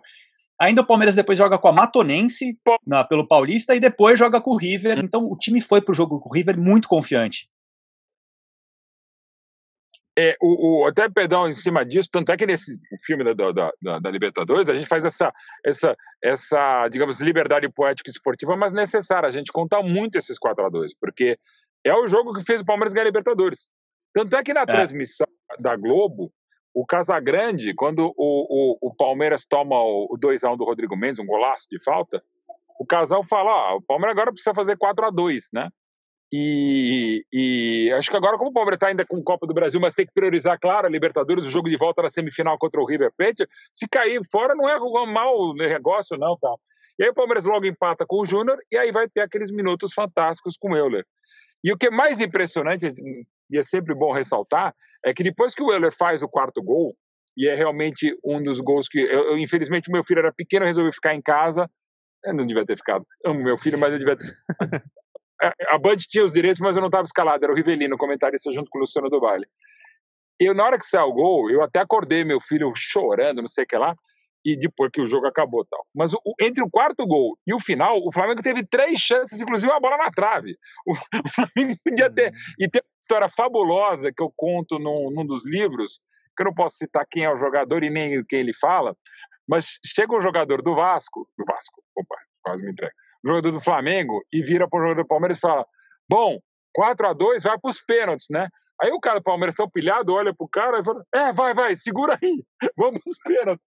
Aí, aí o cara segurado e falou: Uns 30 segundos, o cara falou: Virou para esse cara e falou: Seu filho é da puta, então vamos sendo eliminado, vai tomar no cu. Daí o cara, tipo, você quer que eu faça o quê, porra? E... Ele quase fez o gol.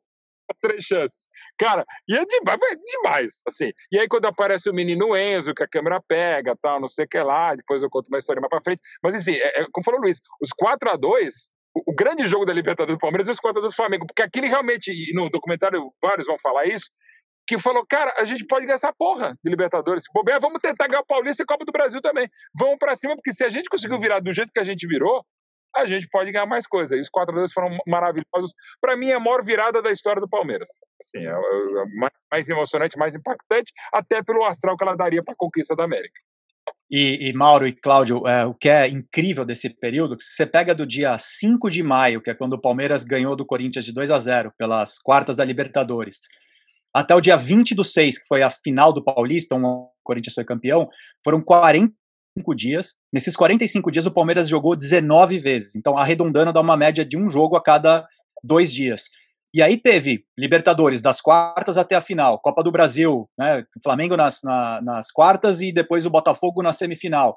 Paulista, Isso. semifinal com o Santos, final com o Corinthians. Então, aqui foi uma overdose de jogos decisíveis e de jogos gigantes do Palmeiras. Né? Então, por isso que eu falei, esse miolo aqui do dia 5 de maio ao dia 20 de junho foi o melhor momento da minha vida no futebol. E para a gente passar aqui para a grande final, eu quero fazer uma homenagem para o meu pai. Meu pai é palmeirense. Meu pai é muito fã. Meu pai é canhoto, então automaticamente ele, ele é muito fã de jogadores canhotos. E ele é muito fã do Alex, que é um gênio, um craque. Então, em homenagem ao Alex, não só um, mas os dois gols do Alex na vitória sobre o River Plate, que leva o Palmeiras para a final da Libertadores de 99. Aqui dá o prazinho, levantou para Alex do peito, limpou, bateu e gol! no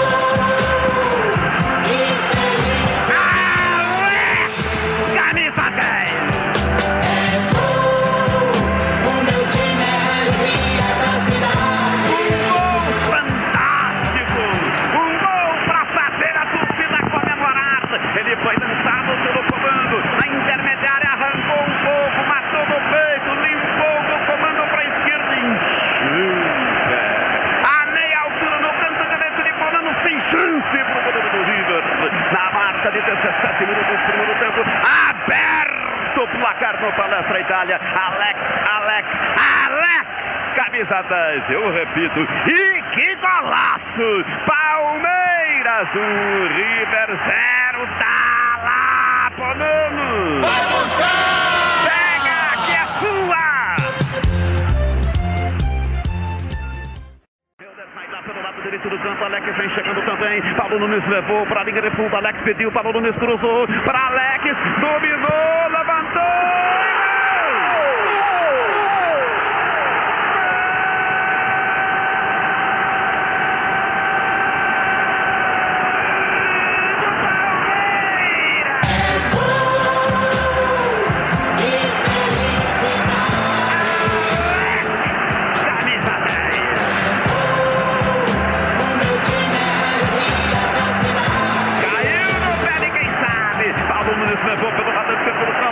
Cruzou. Alex dominou pela meia direita, ajeitou, limpou por cobertura, tocou por cima do goleiro e botou no fundo do, do, do River. Na marca de 43 minutos, etapa final do jogo. Alex, Alex, Alex! Camisa 10 liquida o jogo e foi com o Palmeiras na final da Libertadores. Palmeiras 3, River 0. Tá lá, Bonano!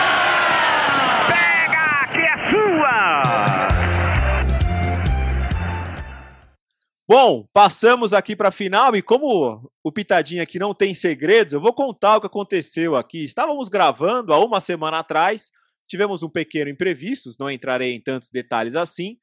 Só que quis o destino, e aí, cara, eu vou te falar, se isso aqui não é sinal bom para o palmeirense, eu não sei o que é. Nós paramos a gravação na eliminação do Palmeiras, o Palmeiras eliminando o River Plate na semifinal. E a gente começou a gravar agora já sabendo que o adversário da semifinal dessa Libertadores de agora é o Palmeiras.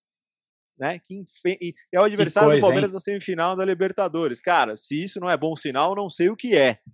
Que doce né? coincidência. Pois é.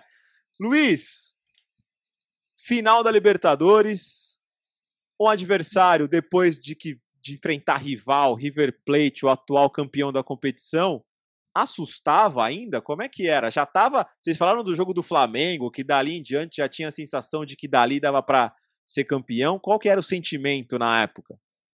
Cara, eu não tinha, eu não conhecia nada do Deportivo Cali.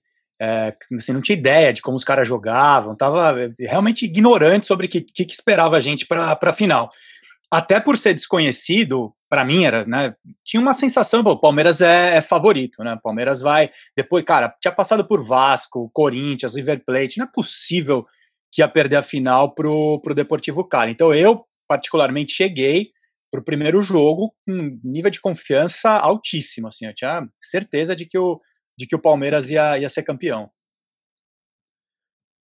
Mauro, só lembrando aqui, né? O Deportivo eliminou o Colo-Colo, que era treinado Uhum. pelo Nelsinho Batista, Verdade, verdade. o Bela Vista do Uruguai e o Cerro, que, só lembrando, né? O Cerro tinha o brasileiro Gauchinho, cansou de fazer gol em Libertadores, o Gauchinho. No próprio Palmeiras, inclusive, na fase Pois de é. grupos. né? E Tá. na fase de grupos ele era treinado pelo Jair Pereira, só Pereira. que nesse momento não mais. Né? Então o Deportivo teve um caminho. Tem muita gente enchendo o saco com essa É. conversa de caminho mais fácil. Ou conversa chata, essa conversa de Muito. Palmeiras com caminho É, fácil. Como se fosse Né? culpa do Palmeiras. Isso. Pois é. E outros É. que também tiveram ficaram pelo caminho, o- né? o- o o Palmeiras, Palmeiras, teoricamente, deveria pegar Independiente e Corinthians na fase de grupos. Isso, Só que quis o destino, ou a incompetência dos dois, que eles não chegassem Uhum. à fase de grupos, né? Então, azar dos outros, o Palmeiras está na semifinal da Libertadores. Voltando para a final, você trabalhou na final, Mauro? Então, eu tenho uma história muito boa. Eu não vou ficar eh, abrindo o jogo para sacanear alguns colegas queridos. Eh, em 99, eu, como eu já disse, eu estava na TV Bandeirantes, que não tinha à época os direitos da, da, da Libertadores. Então, o que eu fiz? Eh, pelas minhas conexões, eu estava ali na cabininha de imprensa, imprensa escrita. Aliás, o termo, na época que se usava muito o termo maravilhoso, imprensa escrita, televisado e falado. E estava com outro companheiro, que eu não vou dizer quem era. Outro companheiro também, um dos fundadores da Sociedade Esportiva Jornalismo. E à nossa frente tinham quatro jornalistas colombianos torcendo pra caramba, né? Inclusive, uma torcida assim de uma maneira assim, parecia quatro Chico Langues do Deportivo Cali. E eu e esse meu colega, olimpicamente, estávamos lá quietinhos e tal. Na hora em que faz 1 a 0 vamos falar já sobre o jogo, 1 a 1 tá 2 a 1 aí vai para os pênaltis. É, é, claro, a gente vai voltar só esse pequeno detalhe onde eu estava. Eu estava então, lá na cabine, no, do lado do porcódromo, né, que era o, aquele lance que já te deram arquibancada e tal. Esse meu colega, em nome da Sociedade Esportiva Jornalismo, ele simplesmente falou, virou para mim e falou: Mauro, eu não aguento. E ficou vendo os pênaltis na escada do quarto, entre o quarto e o terceiro andar, ou seja, não viu. Ele ficou ouvindo os pênaltis, né? Eu não vou falar que era um Antero Greco, porque evidentemente não era um Antero Greco, mas era um cara muito parecido com o Antero Greco. O Antero Greco é palmeirense. Que, Então, que revelação, é- cara. Não, não é. Sociedade Esportiva Não Jornalismo, era, Não era o Antero, era outra pessoa. Enfim, era o Chico Lang mesmo. Mas enfim, aí ele ficou lá do terceiro e quarto. E fiquei eu sozinho contra os quatro jornalistas. Na hora em que Sapata chuta à direita de Marcos, eu, olimpicamente, em nome da Sociedade Esportiva Jornalismo, e você me acompanha aqui na Jovem Pan, com o lado do querido Vanderlei Nogueira tal, que eu fico com aquela cara de pastel quando o Palmeiras ganha, quando ele empata, quando faz o gol. Só que na, em 99 não tinha nenhuma câmera. E aí eu pude não celebrar. Eu, eu, eu só berrava, hijos de puta, hijos de puta, para os quatro ali da frente, que estavam putos, e eu em cima deles berrando hijos de puta. Não era filha da puta, não era chupa, era hijos de puta. Então eu estava olimpicamente, em nome da Sociedade Esportiva Jornalismo, vendo e, graças a Deus, não transmitindo a final de 99. Cara, e a, a, a final de 99, o segundo jogo, né, já que a gente já, já começou a falar disso, ele, é, ele tem várias mini histórias, mas todas muito intensas dentro do, do mesmo jogo, né? Para começar, cara, o que o Parque Antártica tava cheio aquele dia Uhum. era um absurdo, assim, acho que foi um dos jogos que eu fiquei mais espremido lá dentro, mas um astral bom, né? Lembra que eu falei na Sim. outra? Jogo você sente logo de cara se vai ser bom ou não, o astral tava bom naquele dia. Mas aí o primeiro tempo foi dificílimo, né? Foi, foi casca, assim. Foi o Deportivo Cali jogando, jogando bem, o Palmeiras tava nervoso, alguns jogadores ali não tinham entrado no, no, no jogo, né? O próprio Alex não foi tão bem no, no, no primeiro tempo. E aí no segundo tempo, várias outras histórias também, né? O Oséias predestinado, é, fazendo gol, o, o Evair, né, uma história também à parte, que eu particularmente, uma das coisas que, eu- além, além do título da Libertadores, eu torcia muito pelo Evair, porque era, era a consagração dele, né, meu? O cara que em 93 foi o grande símbolo, ele fechar o ciclo dele no Palmeiras com título de Libertadores, era, era a minha segunda torcida ali. Aí o cara faz o gol e depois é expulso no finalzinho do segundo tempo, sendo que ele era uma das grandes esperanças para bater pênalti, E uma já que a gente tinha expulsão- perdido o Arce também. Arce e o Alex, né? O Palmeiras estava sem. Arce, sem Alex, e o Evair absurdamente expulso pelo Rubaldo Aquino, o mesmo que faria o serviço na semifinal de 2001 também. Já havia tungado o São Paulo na final da Supercopa de 97 contra o River Plate Nunes. Foi absurda a expulsão do Evair. Foi um absurdo. E, e aquilo foi um, um balde de água fria, porque é, você falou, a gente já tinha Alex substituído, o Arce substituído pelo próprio Evair. E aí perdemos o Evaí, falou, cara, quem vai bater pênalti? quem, quem são os caras que vão lá no. né? E, e o Mauro falou muito bem, o Palmeiras, 99 foi uma exceção, mas antes de 99 o palmeirense era traumatizado com pênalti. Não a gente era não nossa sabia praia. bater, a gente não ganhava disputa de pênaltis. O campeonato interno ficava sem campeão, porque o Palmeiras perdia todas as disputas de pênaltis até 99. Todas. eu nem via, quer dizer, É. eu sempre vi. Mas ninguém. Aliás, muita gente não viu. Nesse documentário que eu dirigi, que eu já falei que em breve estará aí na- em algum lugar, é, temos muitos depoimentos de pessoas que viram, saíram do estádio, pessoas que viram ali no, no, no fosso, quer dizer, não viram. Tem o queridíssimo Fernando Galupo, historiador do Palmeiras, ele, ele ficou olhando um garoto, ele ali embaixo, não teve condição, ele ficou olhando para um garoto para ver as reações dele durante os pênaltis. Tem duas histórias maravilhosas dos pênaltis, uma que é do Evair, que eu vou contar, a primeira que eu acho mais bonita, que é o do Oberdan. O Oberdan tinha- é do dia 12 de junho de 19, ele tinha acabado de fazer 80 anos, é dia 16. Quando foi para os pênaltis, ele virou para os amigos e falou: Eu não vou ver isso aqui. E saiu. Pegou, saiu, desceu e onde ele foi? Ele foi para o lugar onde hoje ele é uma estátua, onde à época só havia a estátua do Valdemar Fiume, do, Jun, do Junqueira, do Valdemar Fiume e do Ademir da Guia. E ele jogou com o Junqueira e com o Valdemar Fiume. O que, que ele fez? Ele se abraçou nas estátuas e falou: Valdemar, meu velho, Junqueira, meu capitão, vocês aí de cima, dá um jeito, vamos ganhar esse jogo, não vamos perder um título nos pênaltis aqui. E ele ficou conversando com as estátuas durante os pênaltis e ouvindo o estádio. E aí, para fazer no linda, vídeo, é maravilhosa. É maravilhosa e essa é a verdade. E uma história muito legal é que o que aconteceu com o Evair? O Evair foi expulso. O que ele ficou? Ficou no vestiário. O Evair, evangélico. E tinha o padre Pedro, que era aquele padre que o gaúcho o que o Filipão levou para os Jogos do Palmeiras. O padre Pedro, ele resolveu começar a rezar na hora dos pênaltis. E pegou uma maca, botou como se fosse uma espécie de um altar. Aí ficou ele ajoelhado de um lado e o Evair do outro lado. Um evangélico orando, o padre Pedro rezando. E eles começaram a rezar. E nisso ficaram ouvindo o estádio. Sabe-se lá, porque coisa não tinha televisão, que era meio que normal, mas não tinha nem radinho de pilha no vestiário. E só estavam os dois no vestiário. O padre Pedro e o Evair. O resto tudo estava lá ouvindo. Aí nisso, eles imaginaram, o Evair, com maior experiência, falou. Ele ouviu um barulho. Ah! Ele falou: Isso é barulho de pênalti perdido, o pênalti do Zinho no travessão. E aí ele começou a fazer a contagem. Aí, ah, bom, agora vai ser, deve ser o pênalti dos caras. Aí, oh, assim, ele falou, cara, 1x0 para os caras, a gente perdeu o primeiro pênalti. E aí ele foi fazendo a contagem. E o padre Pedro rezando pra cacete, ele rezando. Quando a bola do Bedóia bate na trave e passa para o Marcos e quase entra, tinha acabado de ser o gol do Palmeiras, né? Aí ele, ah, ah, e, e é um grito diferente, o grito do pênalti perdido, não é mais naquela situação. Aí o Evair falou, porra, os caras perderam, tal. E aí o Evair começou a fazer a conta. Bom, agora é o seguinte, é, pelas contas, é, vamos lá. Aí vão ter que fazer o gol. Ah, fizemos, estamos na frente. Tá, beleza, agora né, tá 4 a 3 agora o pênalti deve ser o último pênalti dos caras, tá? Aí Aí ele disse que foi um grito, mas ao mesmo tempo ele falou: pô, será que eu errei as contas?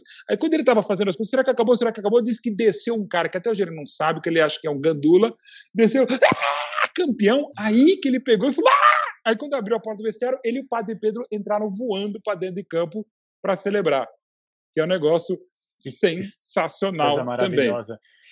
E, e você falou dos gandulas, os gandulas foram um capítulo à Isso é parte lindo. também, né? na- É, a coisa, é o melhor momento do Filipão no futebol, para não dizer na vida. Quando o Filipão Eu vai celebrar com os, com os gandulas, ele larga os caras e vai para os gandulas, até porque eles jogavam mesmo, ele jogava bola, aquelas coisas.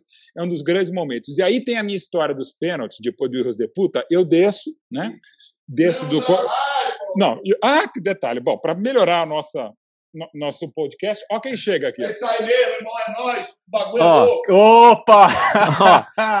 Vocês, Agora a história Ô, viva aí. você- Vampeta, vocês o não Vampeta, estão vendo, mas o Vampeta, que Mas participou de uma Vampeta forma. Ele participou dessa conquista, Então, ele acabou de chegar. Também nos pênaltis. Aí eu ia contar a história do Zinho. Eu tô descendo, né?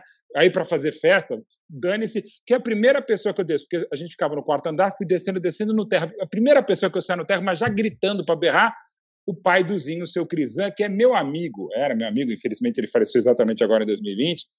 Era meu amigo desde a época que ele jogava no Flamengo. O Zinho é um dos meus melhores amigos do futebol e o seu Crisan acho que é o melhor pai de jogador que eu conheci. Amigo mesmo, amigo assim de saber, de conversar. Né? A gente falava muito. Na época que ele era do Flamengo ainda. A gente fez uma amizade muito legal. E aí eu encontro o seu Crisan soluçando e chorando. E, e, e num canto ali. Aí eu vi, seu Crisan, somos campeão. Ele fala, Mauro. Quando ele fala Mauro, ele desaba. Por quê? Porque o Zinho tinha perdido o primeiro pênalti. É. Aí eu abraço, aí que eu comecei a chorar. que eu, eu, eu tava abraçando o pai do cara que tinha perdido um pênalti. E o pai de um amigo meu, né? E, e eu, eu só lembro de falar para ele: o seu, filho não merecia perder esse pênalti, o seu filho merecia ser campeão. Eu estava rezando, porque o Zinho, e é mesmo, assim, eu, eu- falando sério, eu já tinha uma admiração por ele como jogador. Quando eu conheci o Zinho, o seu Crisan, foi na entrega da bola da de Prata de 92, ele para o Flamengo, eu fui entregar a bola de prata lá da revista Placar, lá na sede de Abril. E a gente se tornou mesmo, conversamos, ficamos amigos, tal, sei lá. e aí quando veio para o Palmeiras, mais ainda. De ir em jogo, às vezes quando eu não estava transmitindo, eu ia, eu ia em jogo com ele. Nunca vou esquecer um jogo Palmeiras e Mojimirim em 92 mesmo, 1x0, gol de cabeça do Zinho. Saiu o gol de cabeça, eu virei pro seu Crisan, seu filho nunca fez um gol de cabeça na vida. Aí ele falou, não mesmo. Aí a gente comemorando, aí eu não podia comemorar que a gente estava no meio da torcida do Mojimirim, diretor, e aí quando ele fez o gol de pé direito, também aquela coisa. Então eu fiquei, eu, eu, eu acho que eu abracei a pessoa que eu mais abracei naquele dia, não foram nem meu pai, nem minha mãe, meus amigos, foi o seu Crisan. E ele chorando, chorando, viu, Deus é grande, viu, ele tinha que merecer tal. E o Zinho, no, no documentário que eu dirigi, O Campeão do Século, é, é um dos momentos que eu mais a gente mostra bastante isso aí, e ele conta que nesse pênalti ele foi com confiança. É, Agora acho que até diferente falei do antes, contra o do, Corinthians. do, do que ele disse que foi o pior momento da vida dele. E aí É. ele falou como ele falou, foi uma lição de vida e de fé. Quando eu estava morrendo de medo, eu fiz o gol. Quando eu estava, ah, beleza, eu fiz aquele gol morrendo de medo, cagando de medo, agora eu vou fazer. E chutou a bola batendo no travessão. Para mim, ele bateu melhor o pênalti do travessão do que aquele que entrou. Muito Mas melhor. enfim, O né? do Corinthians ele bateu no meio do gol, uma bola que hora Foi, fácil até do goleiro enfim, pegar. Entrou. É. E aí, quer dizer, o Palmeiras ainda é essa. O Palmeiras teve que. Mais uma virada. O Palmeiras virou nos pênaltis, né? Foi um negócio É. absurdo, né?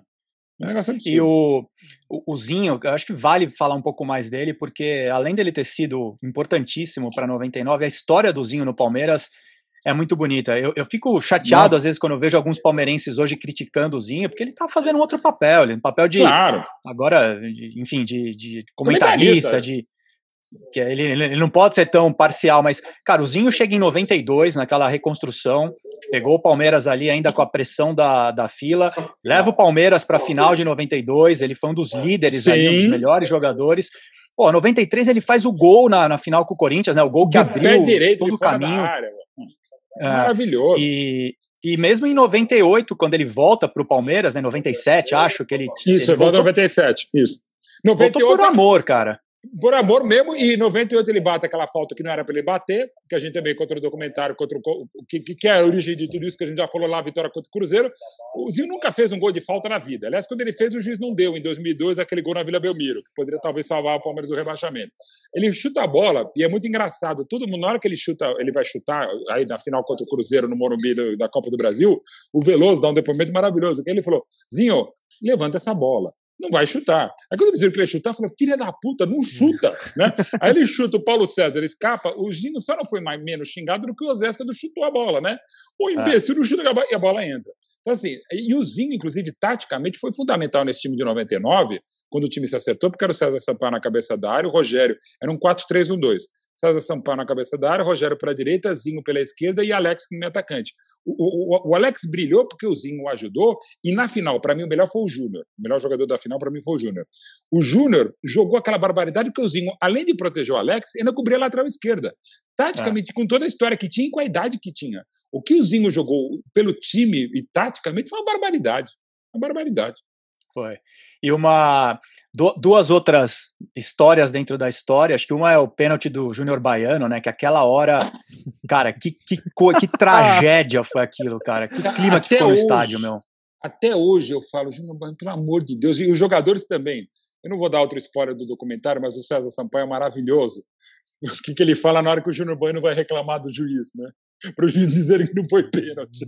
Como não, cara? Não, cara, não, e assim, mais legal, quando a bola escapou à esquerda, eu, eu lembro de olhar e ver, ai, Júnior Baiano, sabe aquela coisa? É tipo o Fábio Costa saindo da área. Não, sabe? Não! Se pudesse dar um clique no tempo, não! E ele. Tá. Ah, e, o Sa- e o Sapata vai lá e bate um pênalti de três dedos, né? Quer dizer, bate com Horrível. curva, um negócio É. inacreditável. E aí, aí fala, ferrou, né? Ferrou. Ah, ah. E, é, aí foi. A- aliás, o, o- o pênalti do Zapata que ele bate, ele também pega errado, né? Sim, aliás, por, por pegar vê- errado, o Euler conta, acho que eu contei um rapidinho, mas o pênalti que o Euler faz, que é o pênalti do título, o Euler falou, foi aquela coisa, os caras não querem bater, o Euler falou, não, Filipão, eu quero bater. E ele tinha treinado pra cacete. Só que ele tinha treinado jogar no canto esquerdo do Dudamel. E na hora que ele vai jogar no canto esquerdo do Dudamel, ele percebe que o Dudamel tá saindo para lá. Aí quando ele vai bater na bola, ele vira o pé. Sendo que ele estava focado em bater no canto esquerdo, ele estava preparado para bater no canto esquerdo e na hora ele vira o pé. E ele fala, cara, eu bati de tornozelo. Só que bateu de tornozelo uma bola que beijou a rede lateral. Foi um golaço de pênalti pelas circunstâncias, pela pressão e tal. Agora, tudo bem, o Zinho perdeu, eu nunca fui grande fã do Zinho batendo pênalti, perdeu. Aí, o pênalti que o Júnior Baiano bateu também, além do pênalti que ele cometeu, meu, um dos maiores pavores da minha vida foi o pênalti do Júnior Baiano. É. Porque assim, eu, eu achei que não ia entrar. O do Rogério, beleza, e outra coisa que a gente sempre tem que falar. O que o Rock Júnior botou fogo, o Rock Júnior foi fundamental na virada, porque o estádio estava quieto, a torcida estava quieta, a gente achando que ia se fuder de novo. Quando o Rock Júnior faz o gol, ele incendeia a torcida. E incendeia a torcida é uma coisa maravilhosa. O Marcos já estava canonizado, mas a torcida não gritava Marcos, a torcida gritava fora! Fora, Que foi o que aconteceu. fora. Não era Marcos, a torcida gritava fora! É, O poder da mente, porque assim, o Marcos não estava catando, né? E fora. E foi o que aconteceria no chute do sapato. Mas a, a maior defesa de pênalti do Marcos foi a defesa que ele não fez nesse jogo, porque ele desviou o corpo dele, cara. Ele fez um Matrix ali. No... Foi, e é, e é um barato que o Marcos sobre isso, ele fala que até hoje ele tem arrepio achando que aquela bola ia bater nele entrar. Porque ele É. faz o Matrix, né? E ao mesmo tempo que é lindo o pênalti do sapato, o Marcos fala: Eu não vi. Quer dizer, não é que eu vi a bola indo para fora, mas primeiro eu ouvi.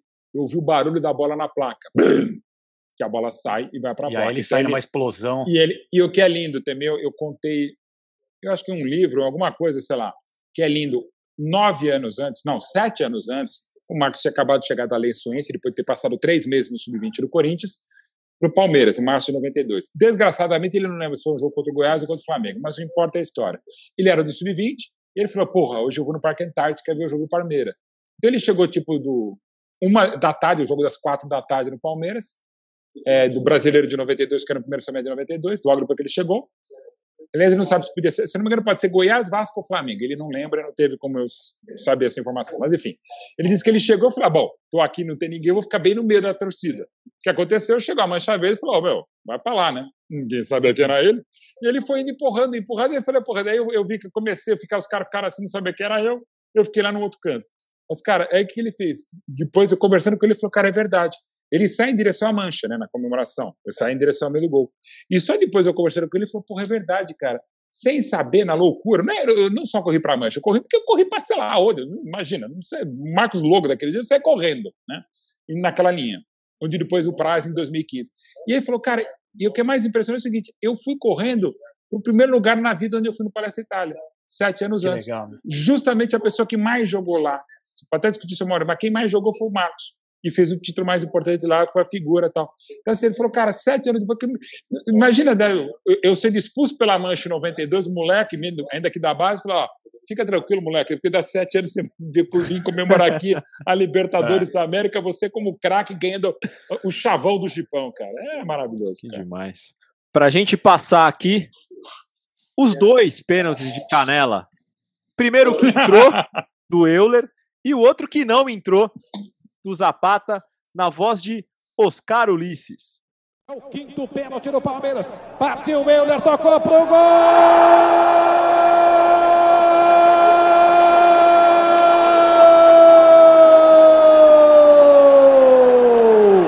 Do Palmeiras! Euler de pênalti! Euler faz a festa da galera no palestra. O quinto gol do Palmeiras, o quarto gol do Palmeiras no quinto pênalti. A galera vem no grito de fora, fora, fora. Zapata, que bateu um com o jogo em andamento e fez, tá lá para bater o quinto pênalti. Se não marcar, o Palmeiras é campeão. É o quinto pênalti do Deportivo Cali. Se marcar, continua a disputa. Zapata, camisa 21, está colocado para bater. Marcos no meio do gol. Torcida de pé, o grito de fora. Zapata partiu para fora! O Palmeiras, Palmeiras.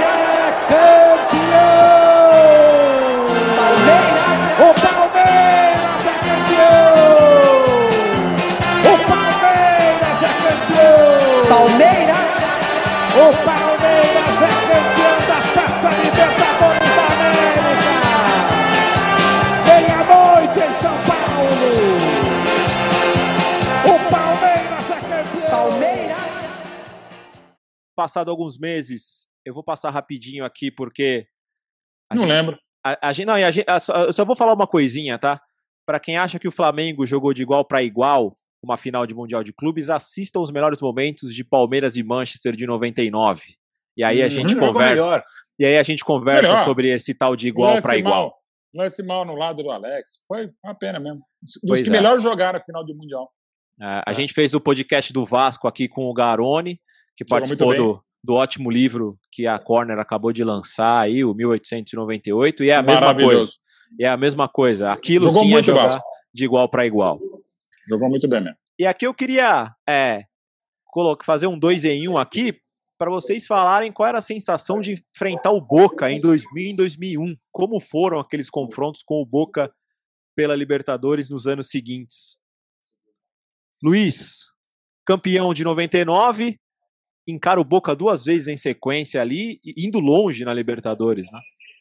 É, acho que 2000 e 2001 já tinha um sentimento ali de, da saída da Parmalat, ou do desinvestimento. Na Parmalat em 2000 já começou a desinvestir.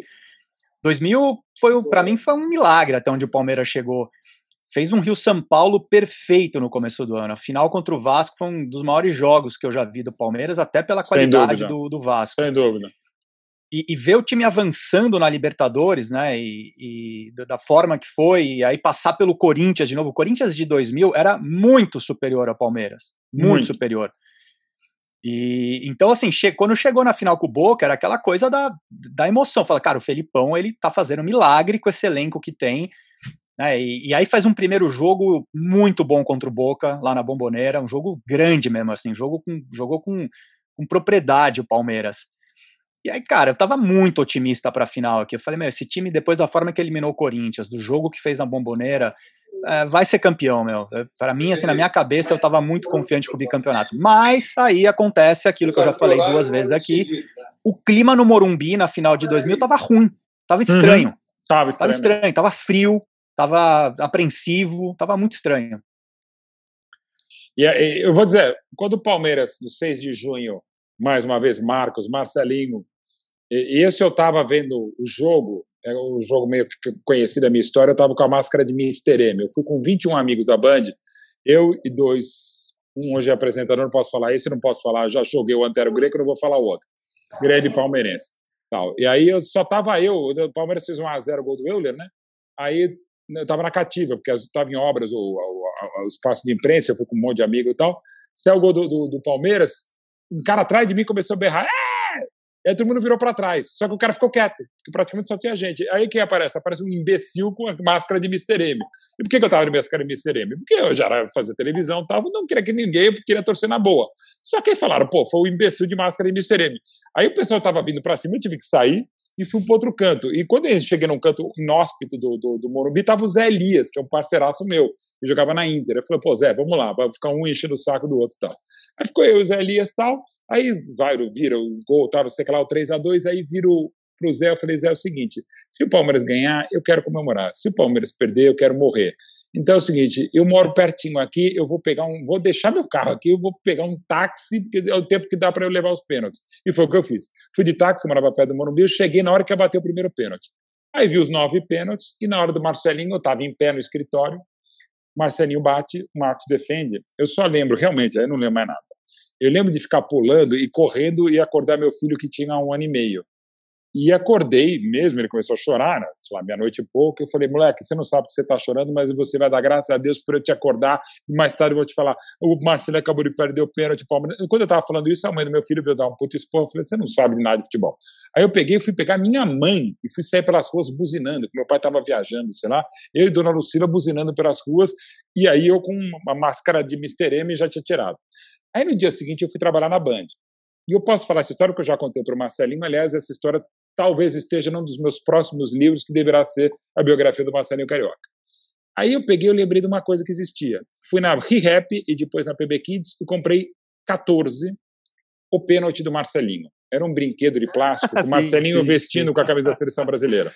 Sim. Aí o que eu fiz? Eu comprei 14 e cheguei na redação da rádio da TV Bandeirantes. Eu não estava na rádio Bandeirantes, estava na TV Bandeirantes.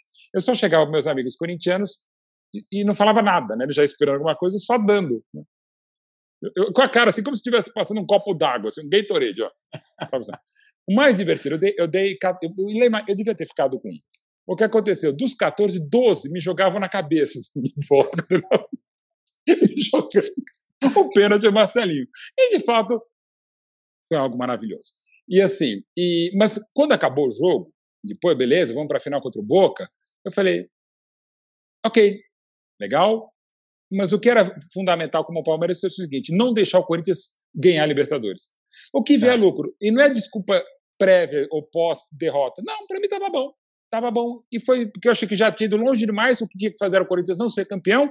E de 2001, que foi o Rubaldo aqui, não fez o que fez a Bomboneira, cara, já não era para o time ter, nem sei como chegou na semifinal. E até esse time de 2020 é o time que mais gols havia feito pelo Palmeiras na Libertadores. Então, me- muito melhor que encomenda. Né? Tudo. Mesmo perdendo 2000 de novo em 2001, tô feliz. Ou fiquei É, feliz. foi isso. E 2001 foi. Se, se 2000 foi muito surpreendente, 2001 foi um milagre mesmo, né? Porque era, era um time ruim, era o Celso Rotti de técnico, Sim. era o, o- enredo do jogo também. Claro, foi um roubo o jogo da, da ida, que foi, o Palmeiras fez um belo jogo. O jogo da volta também, com muita confusão, né? Invasão daquele torcedor, sai perdendo de 2 a 0 torcedor invade o campo, foi. E aí, na, e aí, nesse jogo aconteceu uma das coisas mais inusitadas, que foi Arce e Alex perdendo pênalti, né? Além E disso, sim. Nunca mais na história vai acontecer Vai. de dois caras que nem esse perderem pênalti no Não. mesmo jogo. E, e outra coisa, né, Luiz, assim, é, o que foi o jogo, né? O Palmeiras indo buscar, com o jogador a menos, aquela expulsão estupidíssima do Alexandre, o imbecil do torcedor conseguiu invadir o jardim suspenso para dar uma voadora, que nem a do, do Alexandre. E cenas inesquecíveis para quem gosta de futebol, o baile do Riquelme no Argel, né, cara? Nossa Assim, Senhora. claro que a gente foi vítima, mas para quem gosta de futebol, e assim, ao mesmo tempo que um ano antes eu falei, Júnior Baiano, dois anos antes, Júnior Baiano não vai na bola daquele jeito. Eu falei, Argel, não faz isso, né, velho? Meu, é- aquilo, aquilo é o maior, não só né, balé, é cena de toureiro mesmo, né, cara? E, e, mais, perder para aquele Boca não é demérito, cara. O grande rei de Copas, o grande Boca, é um dos maiores times da história da Libertadores, para não dizer que o Riquelme, nesse século, é o maior jogador que já jogou Libertadores, aí você puxando um pouco 2000, né? E depois que ele fez 2000 e, e, e faria 2007, mas o que o, o Riquelme fez, cara, é um negócio de gênio, né, cara? O Riquelme era tão bom que só o Alex para superá-lo. Sim. Pra gente não. passar, eu sei que teve duas eliminações contra o Boca aí, duas derrotas, mas o momento histórico desse período é o pênalti do Marcelinho. E o palmeirense merece escutar isso de novo, ainda mais quando se fala da voz de José Silvério. Então, vai Marcelinho pra bola e o repórter de campo dessa narração tá aí É, do seu é. lado. É, esse é homem aqui, ó. Esse É. homem aqui que era o repórter do, do, do pênalti no Marcelinho, é esse cara aqui, ó. Exatamente. José Silvério e Vanderlei Nogueira. Marcelinho vem para a batida e todo palmeirense seca o Marcelinho. Tá conversando com a bola lá em Silvério. É verdade, para o palmeirense o Marcelinho perder, o gosto será especial, porque é do Marcelinho que a torcida queria arrancar o sangue. Toma distância, Marcelinho para a cobrança. Ele bate muito bem, hein? Autorizado, foi para a bola, bateu,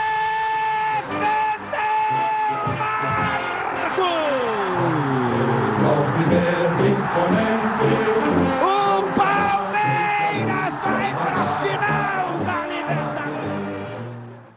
Bom, então, a gente está chegando. Como aqui é pitadinha histórica, a gente vai chegando mais perto do, do, do presente, a gente vai falando menos. Porque o negócio bom é falar de coisa velha. Né? O negócio bom é falar do passado. E se a gente, se, o- se o Palmeiras teve problemas com o, com o, o São Paulo, com, com o Boca, nas Libertadores seguintes, o problema foi o São Paulo, né? Seguintes e anteriores. É, já a gente era já uma- falou, 74, que ainda com as reservas, e 94, aquela. Eu tô achando. Eu aprendi no catecismo, com a cagada que fez a diretora do Palmeiras, 94 que a gente já comentou, mas 2005 não tinha a menor chance do São Paulo tricampeão, mas 2006 até poderia ter tido com o Marcelo Vilar de treinador, mas eu entendo Chegou que o, perto. o- o- chegou perto, a arbitragem errou naquele pênalti, o, o Wilson de Souza Mendonça errou feio naquele pênalti que eu não marcaria. Mas o São Paulo era muito mais time, né? Nas duas vezes, e sobretudo em 2005. E com o Cicinho fazendo o gol que fez no Palestra Itália, e o Cicinho, uma bandeira São Paulina, ainda mais pelo que fez, mas o, o pai do Cicinho é um grande palmeirense, né? E o. e, mas sempre torceu pelo filho e tal. Mas que ele falava antes dos jogos do Palmeiras, ô filho, faz o seu, mas né? Não, né? Aí disse que. Pô, um gol ele fez, né? Ah, de eu- canhota. É, então, aí, do aí- aí o Marcos, filho né? decide fazer um gol de esquerda. No... De esquerda no Palestra Itália, no ângulo do Marcos, né? Pô, aí, enfim. Mas deu, as duas deram a lógica, embora 2006 dá para discutir arbitragem. E, e 2006 tinha um componente ali que era o Edmundo tá no time, né, meu? Era aquilo que foi o Evair na volta do Evair em Sim. 99, essa volta do Edmundo também teve um simbolismo grande. Eu, eu torcia muito por ele, pro Palmeiras conseguir ir mais longe, mas o time era muito ruim. Muito, já foi demais. assim. Mas, de novo, dura que foram quatro vezes com o São Paulo, quatro eliminações doloridas, enfim, cada uma com as suas circunstâncias. Mas, realmente, nessa década já se pode passar a reta de bobagem, nem lembra. É, Não, aliás, lembra, porque 2009 teve momentos maravilhosos na Libertadores do Palmeiras. Só lembrando aqui, né? É, como eu re- repito, estamos chegando mais perto do presente, a gente vai passando um pouquinho mais rápido. 2009, pré-Libertadores contra o Real Potosí. Pô, aí tem o gol do Real Cleiton Xavier. Aí tem o gol do Cleiton Xavier, né? É, isso é das grandes vitórias. É, então, 2009 vale pelo gol fantástico, com um a menos contra o Colo-Colo do Cleiton Xavier. E mais uma vez, 10 anos depois do São Marcos contra o Corinthians, o Marcos catando os pênaltis que ele catou na Ilha do Retiro Sim. contra o esporte. Né? Espetáculo. Foi. Aquilo foi espetacular. E aí sai, né, eliminado para o Nacional de Vitorino e Nicolas Lodeiro. Então, ainda é Vitorino que vai depois jogar um time horroroso e tal. E foram é a pena, que é aquele maldito critério do gol marcado fora, 1x1 no palestra e 0x0 fora. E nesse 0x0 teve aquela famosa cabeçada do Obina, que a bola passou dentro da trave. Para mim, a bola não bateu na trave, claro, não raspou a trave, ela passou dentro da trave. Horrível. E o, o- uma coisa a se exaltar também, né, fazendo um apanhado aí dessa, dessa década, é que o Palmeiras, uma fase horrível do Palmeiras, né? Foram anos realmente Nossa. tenebrosos, com rebaixamento. E ainda assim o Palmeiras consegue jogar três Libertadores. O, o Palmeiras ter terminado em quarto lugar no Brasileiro de 2004, e quarto lugar no, no Brasileiro de 2005 foi outro milagre. Milagre, né? Foi uma milagre coisa incrível. Impressionante. E aí vai, mas aí vai, acho que deixa eu rapi- rapidinho 2013, desculpa falar aqui, mas 2013, até por aquilo que a gente viu na Libertadores 2020, uma daquelas vitórias mais sensacionais do Palmeiras, não do Palmeiras, do palmeirense, aquilo que a gente viu no Porco Embu em 11 de abril de 2013, aquele 1x0 contra o Libertar, gol do Charles Anjo 28, que era o camisa 28, aquele chute horroroso do deus da raça, Wesley. Aquele dia o Palmeiras também ficou a menos que o Wesley. O único momento de raça foi ele ser expulso estupidamente com 16 do segundo tempo, mas ali foi uma das maiores atuações da história da torcida do Palmeiras. O que a torcida do Palmeiras fez, inclusive, teve uma bola que o Praz defendeu com os pés, que a torcida estava cantando hino, sabe, como várias torcidas, mas era impressionante. É, aliás, eu acho que é um dos textos mais emocionantes que eu tive, por uma situação que aconteceu naquele momento. Quando saiu o gol do Charles no segundo tempo, é, era 11 de abril de, de, de 2013. Meu pai tinha morrido 29 de novembro de 2012.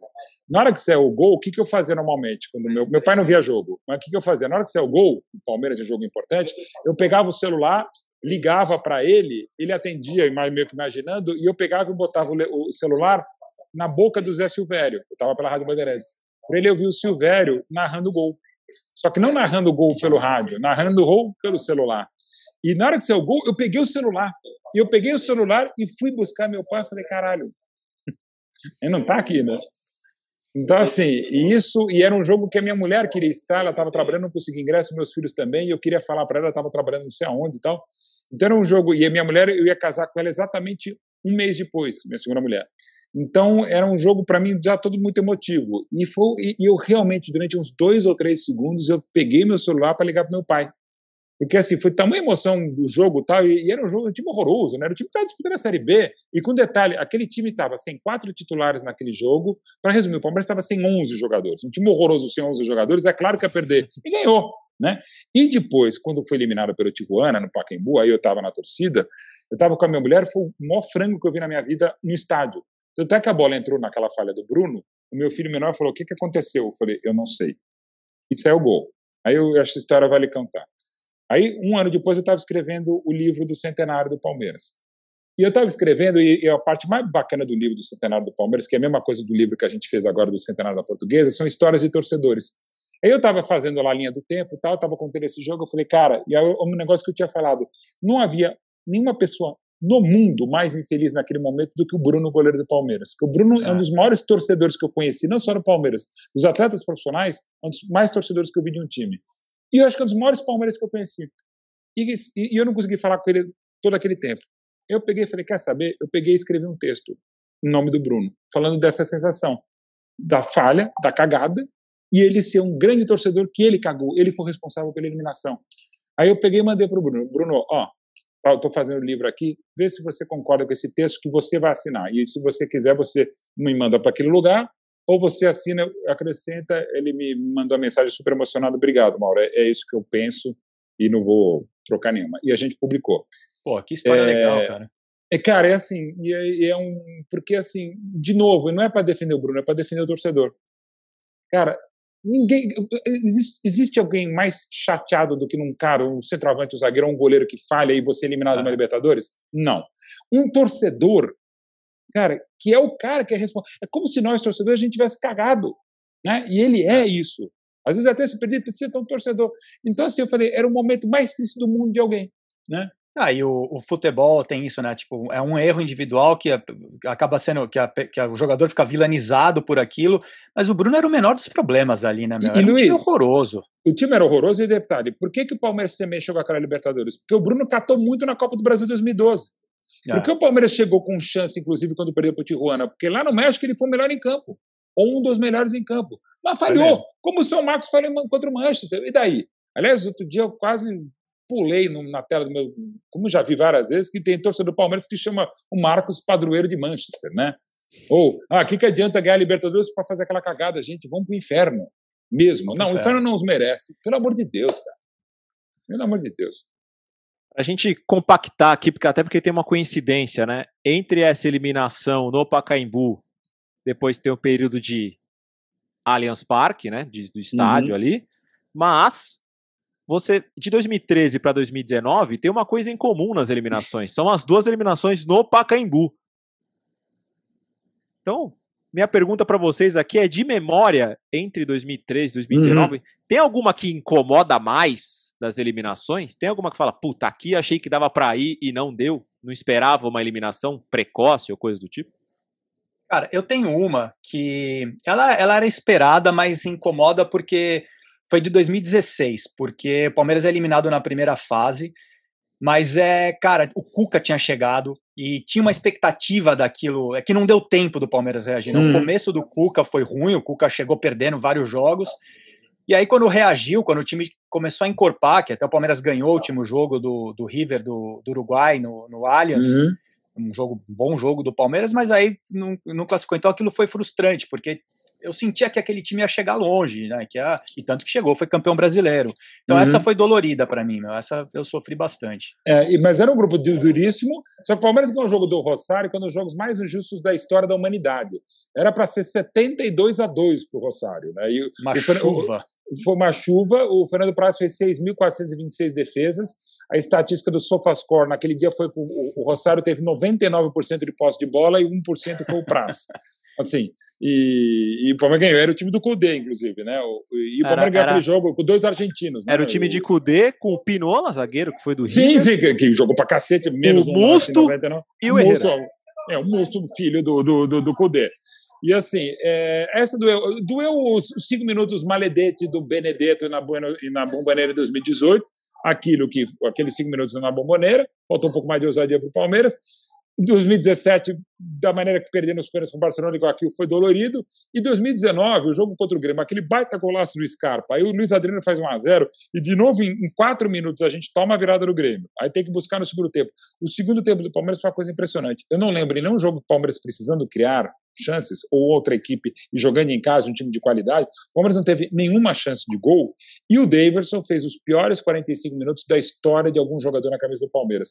Não é que o Daverson perdia as bolas. O Daverson jogou mais do que o, Kenon, que o, que o, que o Kahneman e o Jeromel juntos.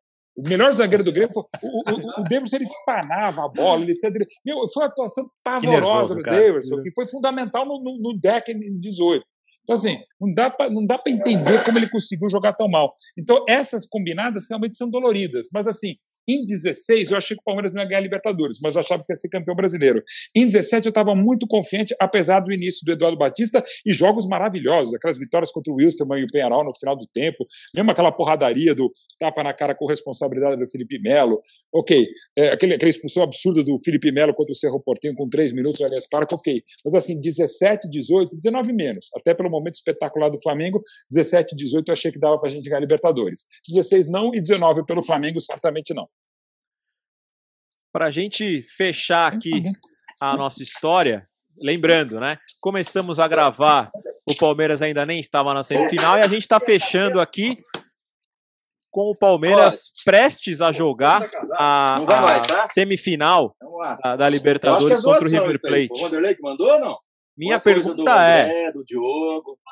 até onde Não, vai não, o Palmeiras não. na Libertadores, Luiz? Cara, por, por superstição, eu vou ficar eu vou ficar em cima do muro nessa, cara. Eu não, eu não gosto de, de projetar, de falar de. Eu, eu tenho um sentimento interno meu, mas por superstição, eu não. Assim, o Palmeiras tá jogando bem, tá jogando bonito. Para mim, isso já é um, um alento para esse ano, cara. O Palmeiras que começou ano com o Luxemburgo, jogando mal pra caramba, futebol horroroso. Ver o Palmeiras jogar hoje dá gosto. Eu vou ter até tesão de ver, de ver um jogo. Então, acho que o jogo com o River vai ser espetacular e uma final com, com qualquer um que seja do outro lado, né? Se passar do River vai ser sensacional também. Mas eu vou. Eu, eu, tô bem feliz até onde chegou já. Então, vou ficar em cima do muro nessa resposta. Beleza. E eu também, eu vou nessa linha, assim, até para não zicar. O Vanderlei Nogueira que me encheu o saco, Palmeiras e Chapecoense, 43 do segundo tempo, eu falei, calma, tem que sair dois gols no, no, no, no- no Maracanã, dois gols, eu falei, calma, vamos lá, tal, não sei o que lá.